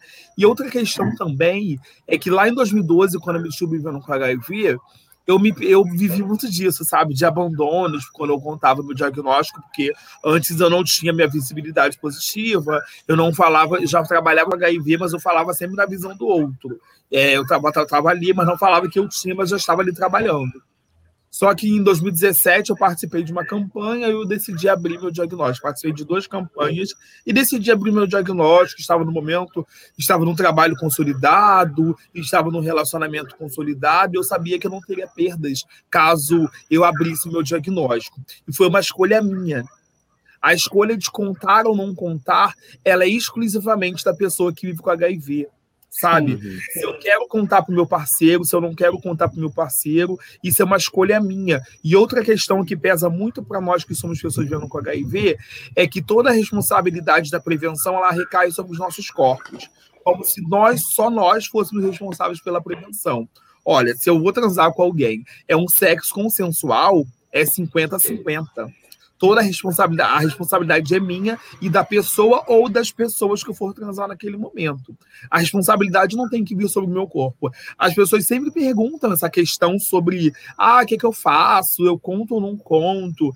É, eu estou saindo com uma pessoa, a primeira coisa, um conselho que eu dou é você sondar a pessoa para saber o que ela sabe sobre HIV. Porque não adianta eu jogar essa informação no colo de uma pessoa que não sabe nem a diferença de uma coisa da outra, sabe? É Total. bom você sondar a pessoa. Total. Tom da pessoa, sabe até o que ela sabe sobre isso. Lá, lá em 2000 e alguma coisa, eu usava até casos hipotéticos, sabe? Falei assim, nossa, eu saindo com um boyzinho, né? Eu falei assim, nossa, minha amiga acabou de me ligar e falou, ela tem HIV, essa minha amiga. E o boy dela terminou com ela quando ela contou. Eu fazia atriz. Fazia atriz. Uhum. Vai falar assim: ah, eu também, eu também, se for o boy, se eu, eu também, eu também terminaria, que não sei o quê. Aí eu falei assim: é isso, já, tava, já dava o bloco lá, ó. Próximo. Já risca da lista, né? Pra que perder tempo? Mas sabe o que é, gente? gente o, o, mundo que, o mundo que não vive com HIV e acha que não vai viver porque o HIV está no mundo, né? O mundo que não vive com HIV e acha que não vai ter nunca, né? pensa isso. Eu acho que faltam, falta esclarecimento, falta informação. A gente sabe tudo que falta, não é? Mas falta, sim, muita acho que o importante é muita sabe, crença, né, Roseli crença, também. Muita crença porque equivocada. acreditar no igual aí, as pessoas não acreditam. E eu falo porque eu tenho muitos amigos que acham lindo o meu trabalho, acham maravilhoso mas aí eu falo, e aí, você ficaria com uma pessoa que vive com HIV? Ai, putz, ai, putz, é complicado, né? Olha. Aí eu falo, gente, então você não. Você tá fazendo do meu lado ainda, você não tá aprendendo nada, você não tá entendendo nada. Tchau. É. Tipo, Jennifer, eu sempre reba... eu rebato essa pergunta de outra forma. Eu é. rebato a minha pergunta de outra forma. Será que uma pessoa vivendo com HIV ficaria contigo? Porque é. tem várias pesquisas que uma pessoa vivendo com HIV, ela tem a saúde muito melhor do que quem não vive com HIV. Ou Total. seja, será que eu, será que eu, linda, que vou na minha consulta de tanto e tanto tempo, estou com a minha cara, estou indetectável, lindíssima, foi tratamento medicamentoso, terapia, tudo paga, tudo Sim. ok, a mama está on. Será que eu vou querer ficar contigo negativo? Que só não tem HIV, mas tem tantas outras coisas? Será pois que eu é. Gostei. Né? Exatamente. eu mesma, meu CD4 tá acima de mil, gente. Hoje em dia, para quem tinha um zero, o meu tá ó, mil para lá. O Jesus. Gabriel, o Gabriel, ah. o Jennifer, o Lázaro, por que, que é tão difícil as pessoas entenderem que mudou o perfil e a situação eh, da questão que estamos discutindo aqui hoje? Eu vivi, nossa família viveu o HIV da tragédia, que foi a primeira década. Sim. Uhum. Uh, vai fazer um webinar no dia primeiro. eu sou, Roseli, eu sou o HIV da tragédia. Não, mas da tragédia, é, é, você também, mas você também Perspassou, graças eu a Deus. Eu sou o que sobrou dele, vai. Graças a Deus. Então, nós vamos fazer, nós vamos fazer um webinar. Aqui essa sereia linda, maravilhosa, vou falar. Nós vamos fazer um webinário. Olha minhas conchas, o ouro. Tá, tá, tá. No dia, no dia primeiro, e vamos contar essas quatro décadas e esses momentos todos. Mas, porque, por exemplo, a gente está tá aqui conversando e, e, falando mais um pouco até diretamente para o Edu, porque ele entrou na nossa live, mas veja, quantos jovens deve ter por aí, Gabriel? Quantos jovens, Lázaro? Quantos jovens, Jennifer, que é, descobrem a sua sorologia, descobrem a sua sorologia positiva para HIV e tem essa sensação uh, uh, da sentença de morte, que não é mais. Que não é mais. Que falta a gente falar para mudar isso, Gabriel? Eu acho que o que falta é a gente falar, né? Porque ele é um assunto que não adianta, ele é colocado para baixo do tapete sempre, e a gente não fala sobre sexualidade. Eu sempre vou bater nessa tecla que o HIV só é um grande tabu, porque sexualidade é um grande tabu. A gente não fala Sim. sobre sexualidade. Então, se a gente não fala sobre sexualidade, consequentemente, um vírus que é majoritariamente tra transmitido por via sexual vai ser um grande tabu. Então, a partir do momento que a gente começar a conversar sobre educação sexual é, e lembrar que educação sexual não é fomentar o sexo ao jovem cada vez mais cedo. O jovem já faz sexo cada vez mais cedo. É a gente fazer com que, quando ele vá fazer o sexo, ele faça da forma mais segura possível, sabendo é, das, das dos métodos de, de prevenção que ele pode ter, sabe? Hoje a gente tem um leque imenso de, de, de, prevenção, que é PrEP, é PEP, é camisinha, é lubrificante, tem tanta Sim. coisa. Então eu acho que o grande ponto é a gente começar a conversar sobre sexualidade. Aí o HIV, quem sabe, começa a mudar esse imaginário que, que infelizmente eu, eu, né, todo primeiro de dezembro, a gente que fala sobre o assunto é, faz campanha, faz matéria, vem gente pedir entrevista, e todo ano são as mesmas perguntas. Eu falo sobre esse, né, não é tanto tempo, eu falo cinco anos sobre esse assunto, e todo ano eu tenho que explicar que HIV é diferente de AIDS, é. e é, é, é, remastigar. E isso, a gente que fala sobre o assunto, dá uma cansada, eu assumo, dá uma cansada, porque a gente, a, a gente já tá lá na frente, sabe? Então, é, é, fazer com que as pessoas acompanhem isso é, é falar sobre o assunto, é falar não só no primeiro de dezembro, é trazer a pauta em outros, em outros é, é, datas do ano que sejam plausíveis. Então, eu acho que é falar, falar, uhum. falar, falar cada vez mais, porque não adianta só um, um momentinho do ano. Concorda, Lázaro? Sim, super concordo. Sabe uma coisa que me incomoda bastante? É que nessas matérias que saem sobre o aumento das infecções, sempre trazem é, a responsabilidade sobre os jovens. Sempre. Número de HIV cresceu entre jovens e tal. Além, reforçando também a fala do Gabriel, que se a gente não fala sobre uma infecção que se dá majoritariamente por via sexual, o número aumentar. Mas uma questão que está: se é, não existem políticas públicas, os números tendem a aumentar. E se eu, e se eu trago é, o estigma lá dos anos 80, responsabilizo corpos, os números tendem a aumentar sabe? É uma conta que não fecha. Porque, por exemplo, é, eu nasci em 90. Mas a galera que até que de 90, a galera de 2000, ainda tem os estigmas dos anos 80 sabe? Muitos de nós, ainda quando fala de pessoas vivendo com HIV, a, o que traz o imaginário é do Cazuza quando estava morrendo, sabe? Naquela é. fase que ele estava para morrer, em 90 sabe? A, a, a, ciência avançou pra caramba. A gente, nós tivemos vários avanços na ciência, mas a gente também está vivendo um tempo do negacionismo, sabe? Das, das, pessoas não acreditarem na vacina. Se as pessoas não acreditam na vacina, você acha que as pessoas vão acreditar em carga viral detectável? Não. Você acha que elas vão acreditar que pessoas vivendo com HIV, hoje em dia não existe mais expectativa de vida, é porque a gente, a nossa, a nossa qualidade de vida, o nosso tempo de vida é equiparado a pessoas sem HIV? As pessoas não acreditarão. E se a gente não tem políticas públicas, se a gente não, não, a gente não quebra tabus, tabus, tabus sobre falar sobre sexo, tabu sobre falar sobre racismo, que né, é todo existe um atravessamento do racismo no número de infecções, no número de mortes, porque quem mais morre por AIDS no Brasil são pessoas pretas, em especial mulheres negras, que são as que mais morrem. Se eu não falo sobre racismo, esse número tem de aumentar. Se eu não falo sobre machismo, esse número tende a aumentar entre as mulheres, sabe? Ou seja, nós precisamos falar sobre todas essas questões que atravessam que para além do primeiro de dezembro. Para além do primeiro de dezembro. carnaval, porque as pessoas, as pessoas transam além do primeiro de dezembro, além do carnaval. Eu transo o ano todo, eu não sei vocês. Eu queria. Olha, eu sou casada, viu? Eu não vou... Desculpa que eu não vou poder compartilhar dessa coisa, porque eu sou casada. Sabe como é que funciona, né? Ou seja, não transa. Gente, isso aqui foi só um, um desabafo, me perdoem, viu?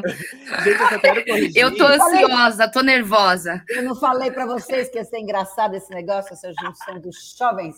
Ô, ô, Gente, João, deixa eu só.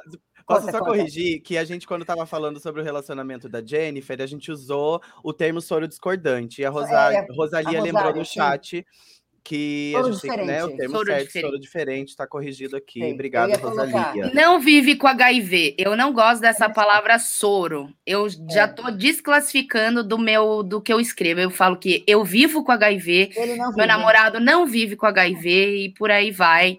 Que isso me faz mais feliz, entendeu? E eu não gosto de taxar as coisas assim, sabe? É assim. Isso, isso, isso é interessante. Eu, com HIV ele não vive, isso é uma forma interessante. Uhum. É. Teixeira Me tá conforta mais, eu gosto. O Armando Borges está com a gente assistindo. Boa noite, Armando. A Vera Moreira, a querida Vera Moreira, que está divulgando todas as ações que a agência vai fazer, jornalista, parceira nossa de muitos anos. O Edu Maia, que nós já falamos um pouquinho do Edu aqui. Edu, seja bem-vindo, você tem o nosso apoio, nosso carinho, estamos juntos. Sempre, juntos. sempre, sempre, sempre. Sempre, O Daniel Gualberto, da Rede de Jovens, presente. Obrigada, Daniel. O Pedro Igor.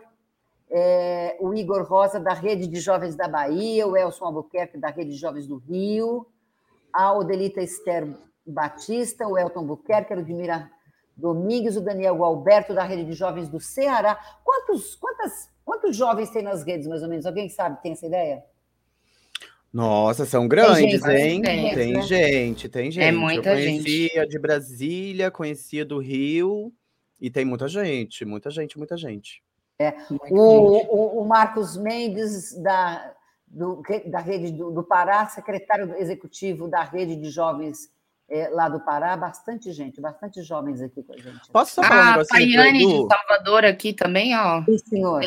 Tayane Rede. Eu quero falar, Edu Maia, por favor, antes de você querer contar para alguém, entenda o que você está vivendo. Respeite o seu momento. Esse momento é seu, não é o do outro. Então, depois que você já tiver tudo bem resolvidinho, com, com as suas questões psicológicas, físicas, fazendo seu tratamento, entendendo tudo que está acontecendo no seu corpinho, aí você pensa no outro. Pensa primeiro Sim. em você, depois vem o outro. E não existe uma receita em falar. E acho que é, segue muito o que o Lázaro falou. Tem pessoas que não têm informação, e isso, infelizmente, infelizmente, a gente tem que entender, e isso muda muito a recepção da notícia. Então, se a pessoa não tem uma informação, manda um link, manda um vídeo da Jenny, manda um do Lázaro, manda um do Gabriel, para dar uma para fazer uma cama de informação ali para a pessoa receber isso de uma forma mais mais positiva, que às vezes pelo spam, ela por não ter informação pode receber essa essa notícia de uma forma meio estranha. Mas pensa em você primeiro, hein, pelo amor de Deus. O tempo é, é ouro, né? Já dizia assim, o tempo é ouro e eu tenho aprendido isso a ter a respeitar esse tempo aí também. Se eu posso dizer para ele, ó, eu que nasci com HIV, eu fui começar a falar publicamente em 2019, tem dois anos, dois, três anos, porque foi um momento, é libertador, libertador é, porque chegou uma hora da minha vida que eu, come... eu falei assim, eu não quero mais ninguém na minha vida que não saiba que eu vivo com HIV ou que eu tenha que passar por tudo que eu passei nesses outros 30 anos. Ah, eu abri em 2019, quando eu fiz 30 anos. Porque eu, eu já não achava que eu chegaria nos 30, e aí, enfim, 30, eu falei, agora eu vou falar para o mundo, porque daqui para frente vocês vão ter que me engolir. Entendeu? Eu só, eu só abri, eu só abri quando eu, acho, quando eu senti que eu tinha, que eu, ao contrário, gente, aqui tá uma bagunça, meu Deus. Tá Amigo, você precisa. tá vendo, gente? Vive, pessoas que vivem com HIV tem bagunça no quarto também. Ah, tudo certo, tudo certo. Tão bagunceira essa turma aí. Pois é. Então, eu só, eu só abri mais o meu diagnóstico quando eu achei que eu não, não teria perdas, porque eu já fui demitido de trabalho quando o pessoal da, empresa descobriu. Mas eu não tinha conhecimento nenhum, não sabia que era lei. Que, na época eu acho que não tinha lei sancionada ainda e tal. Mas quando eu, quando eu abri, quando eu decidi participar da campanha, eu me certifiquei que eu teria o apoio da minha família, porque minha família, minha mãe, meus irmãos já sabiam. É, eu estava num relacionamento tranquilo, onde eu teria todo o suporte necessário dele. Aí eu falei assim: ah, velho, não tem nada para perder, então aí. E eu tive horrível. Eu participei da campanha, foi o dia todo gravando. Aí quando cheguei em casa, quando cheguei em casa, aí eu, a gente foi comer alguma coisa, me deu uma crise de choro, uma crise de choro, que eu fiquei desesperado. Falei assim, e agora? E agora? Mas é isso. Valeu a é pena, amigo. Valeu. Nossa, você, trouxe a sua, você trouxe a sua contribuição.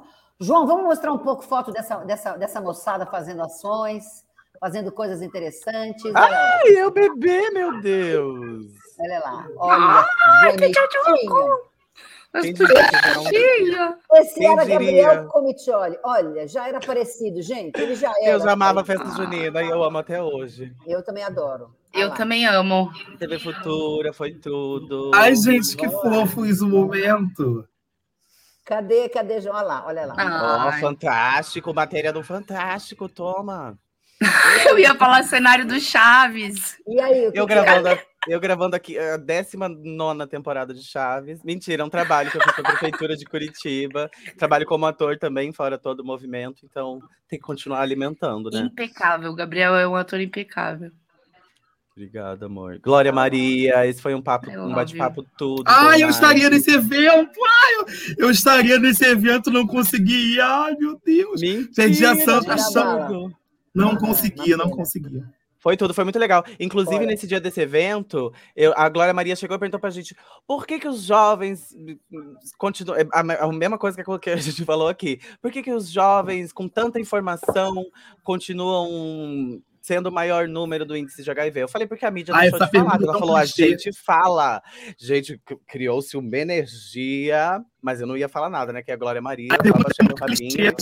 Tem que falar tudo, não é? tem nada disso, tem que falar tudo. Não, mas eu falei, mas eu falei. O recado é mais importante que qualquer, qualquer coisa. Vamos lá, manda bala, manda bala, Joãozinho, deixa eu ver mais. Que foto, olha de bigodinho, que lindo. Hum. Vamos lá. Esse foi Salão Solidário, é bate-papo na Globo News, foi muito bom esse bate-papo, também falando sobre recentemente ele, ele, ele, deu uma entrevista muito boa para o Catraca Livre. João, o, o, na outra sequência de fotos, acho que é a Jennifer ou é o Lázaro. É, ah, minha mãe! Oh, uma sereia aqui, uma sereia, né, gente? Tem que estar na piscina. Eu botei um monte de foto na piscina aí para vocês verem, provarem que eu sou uma sereia. Aí na Suíça. Ai, meu pai. É. Ah, essa sereia, essa água da sereia tá um pouco condensada e também ficou meio dura. Muito frio, muito frio. Muito frio, é. gosta de água. Olha lá, a pessoa água. ama a água, entendeu? Água, adora água, olha lá. Ariel perde para mim, Roseli. olha lá. Essa é minha família, meu namorado, minha sogra e a mulher da minha sogra, Pítio, a Fátima, Pítio. sogra. Esse daí foi no nosso trabalho, Gabi, desse ano. Hum, verdade. Essa é minha família, meu, nam meu namorado e minhas filhas. Eles, Quantas Regina, são? Cássia Heller, Janis Joplin e Kiara. São quatro cachorros? São Você quatro cachorras. Quatro malucas. Cinco merda todo dia. dia. Roseli, todo dia é merda doida. Esse é o perigo, né? A sereia na praia, olha lá. Ah. Cata, cata só, ó. Cata, Dédia. É. E uma sereia, porque eu preciso provar que eu sou sereia, tá vendo? Não, nós, nós já, você já, nós, nós temos certeza que você é uma sereia. Tá Cadê as fotos do Lázaro? Cadê as fotos do Lázaro? Obrigada, João. Amei, João. Ai. Amei essas fotos. Ai! Onde é que é esse momento, Lázaro? Não, tá com o microfone você... fechado, amigo. Abre o microfone para nós, Lázaro. Tá melhor agora. Agora tá. O que, que é? O que, que é essa foto? É? Gente, esse momento foi tão especial na minha vida. Olha, então foi o casamento da minha irmã. Estão me ouvindo? Sim. Uhum. Acho que a internet está meio bugada. Estamos te ouvindo, estamos te ouvindo. Mas a gente te escuta. Vamos lá, João. Vamos lá, João, rodando, João. Casamento da sua irmã. Você com o pessoal do Naides. Eu acho que ele não, não escuta a gente. Lázaro, acho que tem que sair e voltar.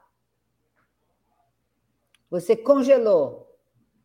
Congelou. Travou, Maite. Travou, travou, travou total, travou. Em algum outro momento ele também. Ele pode, pode, pode seguir, João, pode seguir. Só para gente. Ele vai, ele vai voltar e vai, vai mostrar para a gente. Em algum momento, em algum, fazendo algum tipo de. falando de prevenção, em alguma roda de conversa. Lázaro é perfeito, gente. Conheci, depois que eu conheci, achei assim, tipo Perfeito, perfeito, perfeito. Modelo, né? Aqueles. Aqui deve ser em algum. Presença forte. O Lázaro também Voltei. tem essa. O dia que eu conheci. Ah, lá. Aqui é em alguma oficina, Lázaro? Então, essa daí foi no encontro da Rede Jovens aqui do Rio. Foi o primeiro encontro pós-pandemia, porque a gente acontece, a gente faz acolhimentos, reuniões de acolhimento. E cada mês a gente se reúne num lugar. Aí a gente ficou quase dois anos sem se encontrar por causa da pandemia. Esse foi o encontro da rede. Tem uma foto anterior. É roda mais um pouquinho, João, roda mais um pouquinho. Roda mais um pouco, João. É, ah, essa daí foi no evento. Esse foi no evento. Ah, esse aí foi no evento da UNB, que eu estava junto com a rede, a rede nacional de adolescentes e jovens que vivem com HIV. É, foi no evento em Brasília da UNB que nós participamos. Não, da UNB não. O evento de saúde. Ah, essa daí foi de uma grande UNAIDS. Eu trabalhei como consultor no NAIDS. É, foi uma grande realização da minha vida, momento que eu me senti mais valorizado enquanto profissional, enquanto pessoa, foi quando eu fui, é, quando eu passei numa vaga, fui trabalhar no NAIDS como consultor de projetos e programas, como Ariadne Ribeiro, Cleiton Eusébio. Eu fui fiquei um tempo trabalhando.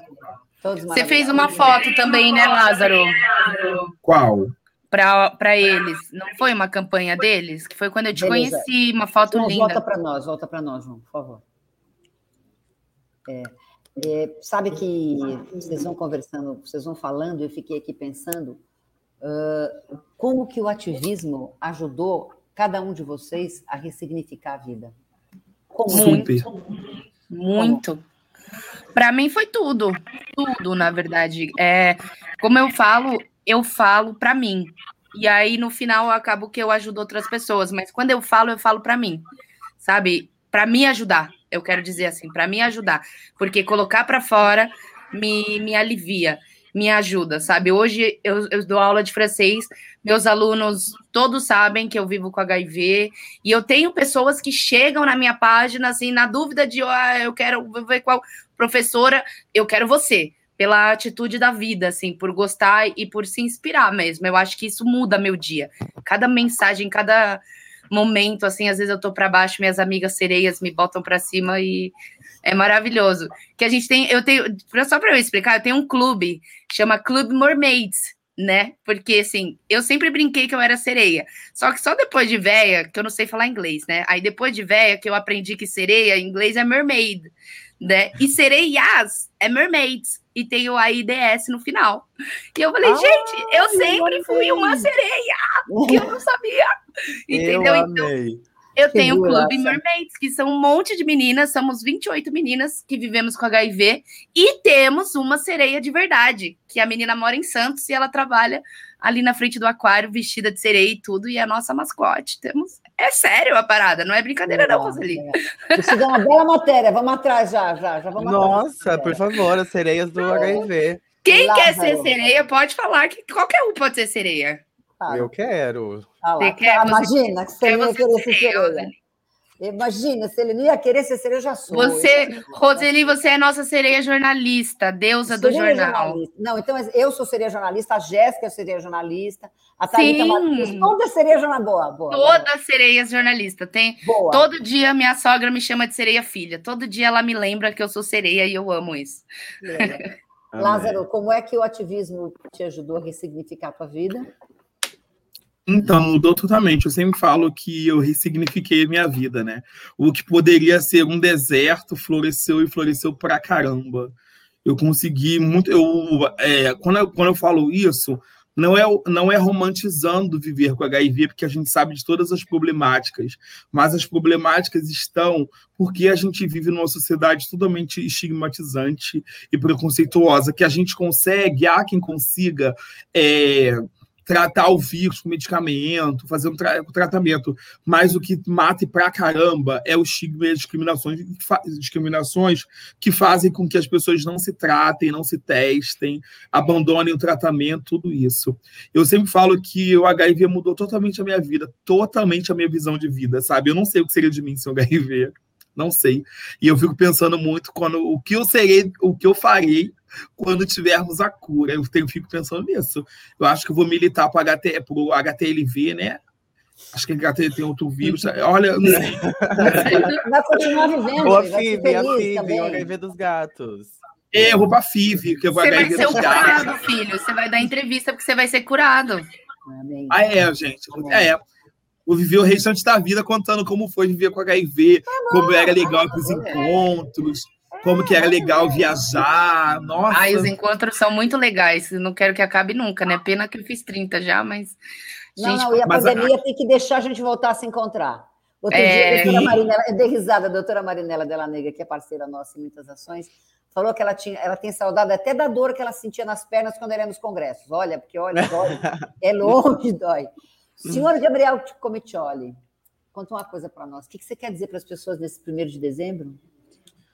Ai, o que eu quero dizer no primeiro de dezembro é que hum, as pessoas estejam abertas, atentas a, a tudo que, que tá para chegar, que as pessoas passem para frente essa informação. A gente tem que, infelizmente, a gente tem que aproveitar essa data para passar para frente. É, todas as problemáticas que existem do HIV e todas as coisas boas que existem do HIV e falar sobre HIV e que as pessoas passem isso para frente. Eu falei isso aqui no meu Instagram ontem, que já que infelizmente a gente só fala dessa porra uma vez por ano, compartilhem, passem para frente. Tem trabalho do Lázaro, tem trabalho da Roseli, tem trabalho da Jenny, passem para frente, compartilhem, aproveitem essa data para espalhar a informação, porque se é a única data do ano que a gente tem para falar sobre o assunto, Vamos espalhar, vamos fazer esse negócio virar uma grande corrente. E fora, vão se testar quem não tem o vírus, pelo amor de Deus, larguem mão de, de ter medo de testagem. É, eu entendo todas as questões que existem aí no meio disso, mas, mas é muito melhor viver sabendo, gente. Muito, muito melhor. Jennifer, o que você quer dizer para as pessoas nesse primeiro de dezembro? Não tenham medo de se reinventar porque a pandemia veio para mostrar que muita gente precisou se reinventar. Eu precisei me reinventar na pandemia, muita gente precisa, e assim, as voltas que o mundo dá é a melhor, é maravilhoso, é lindo, não tenham medo do novo, não tenham medo, porque como a gente está aqui, ó, para pessoas que descobrem o diagnóstico recente, estamos aqui os três mostrando que há esperança, que há vida e uma vida saudável, normal, como a população julga, né? E é isso aí. Não tenham medo. Coragem, galera. Coragem. É isso que eu desejo. Lázaro, seu recado para esse primeiro de dezembro? É que a gente existe para além do primeiro de dezembro e que a gente pode também voltar o foco para as pessoas vendo com HIV, porque primeiro de dezembro só se fala é, sobre novos diagnósticos e esquece da galera que já está aqui vendo com HIV, tendo vários Transmissão vertical, né, principalmente, Exatamente. porque a gente de sempre pessoas... esquece é, e de pessoas que também estão tendo problemas por causa do medicamento, né? A gente esquece disso também, dos efeitos colaterais Sim, do também, medicamento. Também, importante. É, e a gente existe para além do 1 de dezembro, e que se você que está ouvindo a gente acabou de se é, testar positivo reagente para o HIV, é que a vida ela pode se ressignificar. O nosso exemplo aqui não é, não, é, não é diferente de ninguém. A gente também tem todas as problemáticas que envolvem viver com HIV, porque não é fácil não é fácil viver com HIV. A gente tem várias quebras, a gente tem que quebrar várias coisas, vários paradigmas que envolvem uma patologia que já tem 40 anos e a gente tá, tá vive o estigma de 40 anos atrás, sabe? E que há vida após um, um diagnóstico positivo HIV e que nós somos muito, mais muita coisa além do vírus, e o vírus é uma pequena parte do que somos. Que além disso, a gente, a gente, a gente gosta de transar, a gente gosta de comer, a gente gosta de nadar, a gente gosta de ser sereia, a gente gosta de ser ator, a gente é exibicionista, e é isso, sabe? E o que é o HIV perto disso, não é mesmo? O que é o HIV? Ai, eu amo. Lindo, lindo. É isso aí, maravilhoso. Muito obrigada. E eu gosto muito de estar com vocês toda terça-feira, de estar com vocês e de ter vi virado a minha vida a favor de uma causa que eu considero fundamental, que é a vida, né, gente? A gente está falando de vida. Sim. É? E eu fico muito feliz de viver com todos vocês. Muito obrigada. Sim.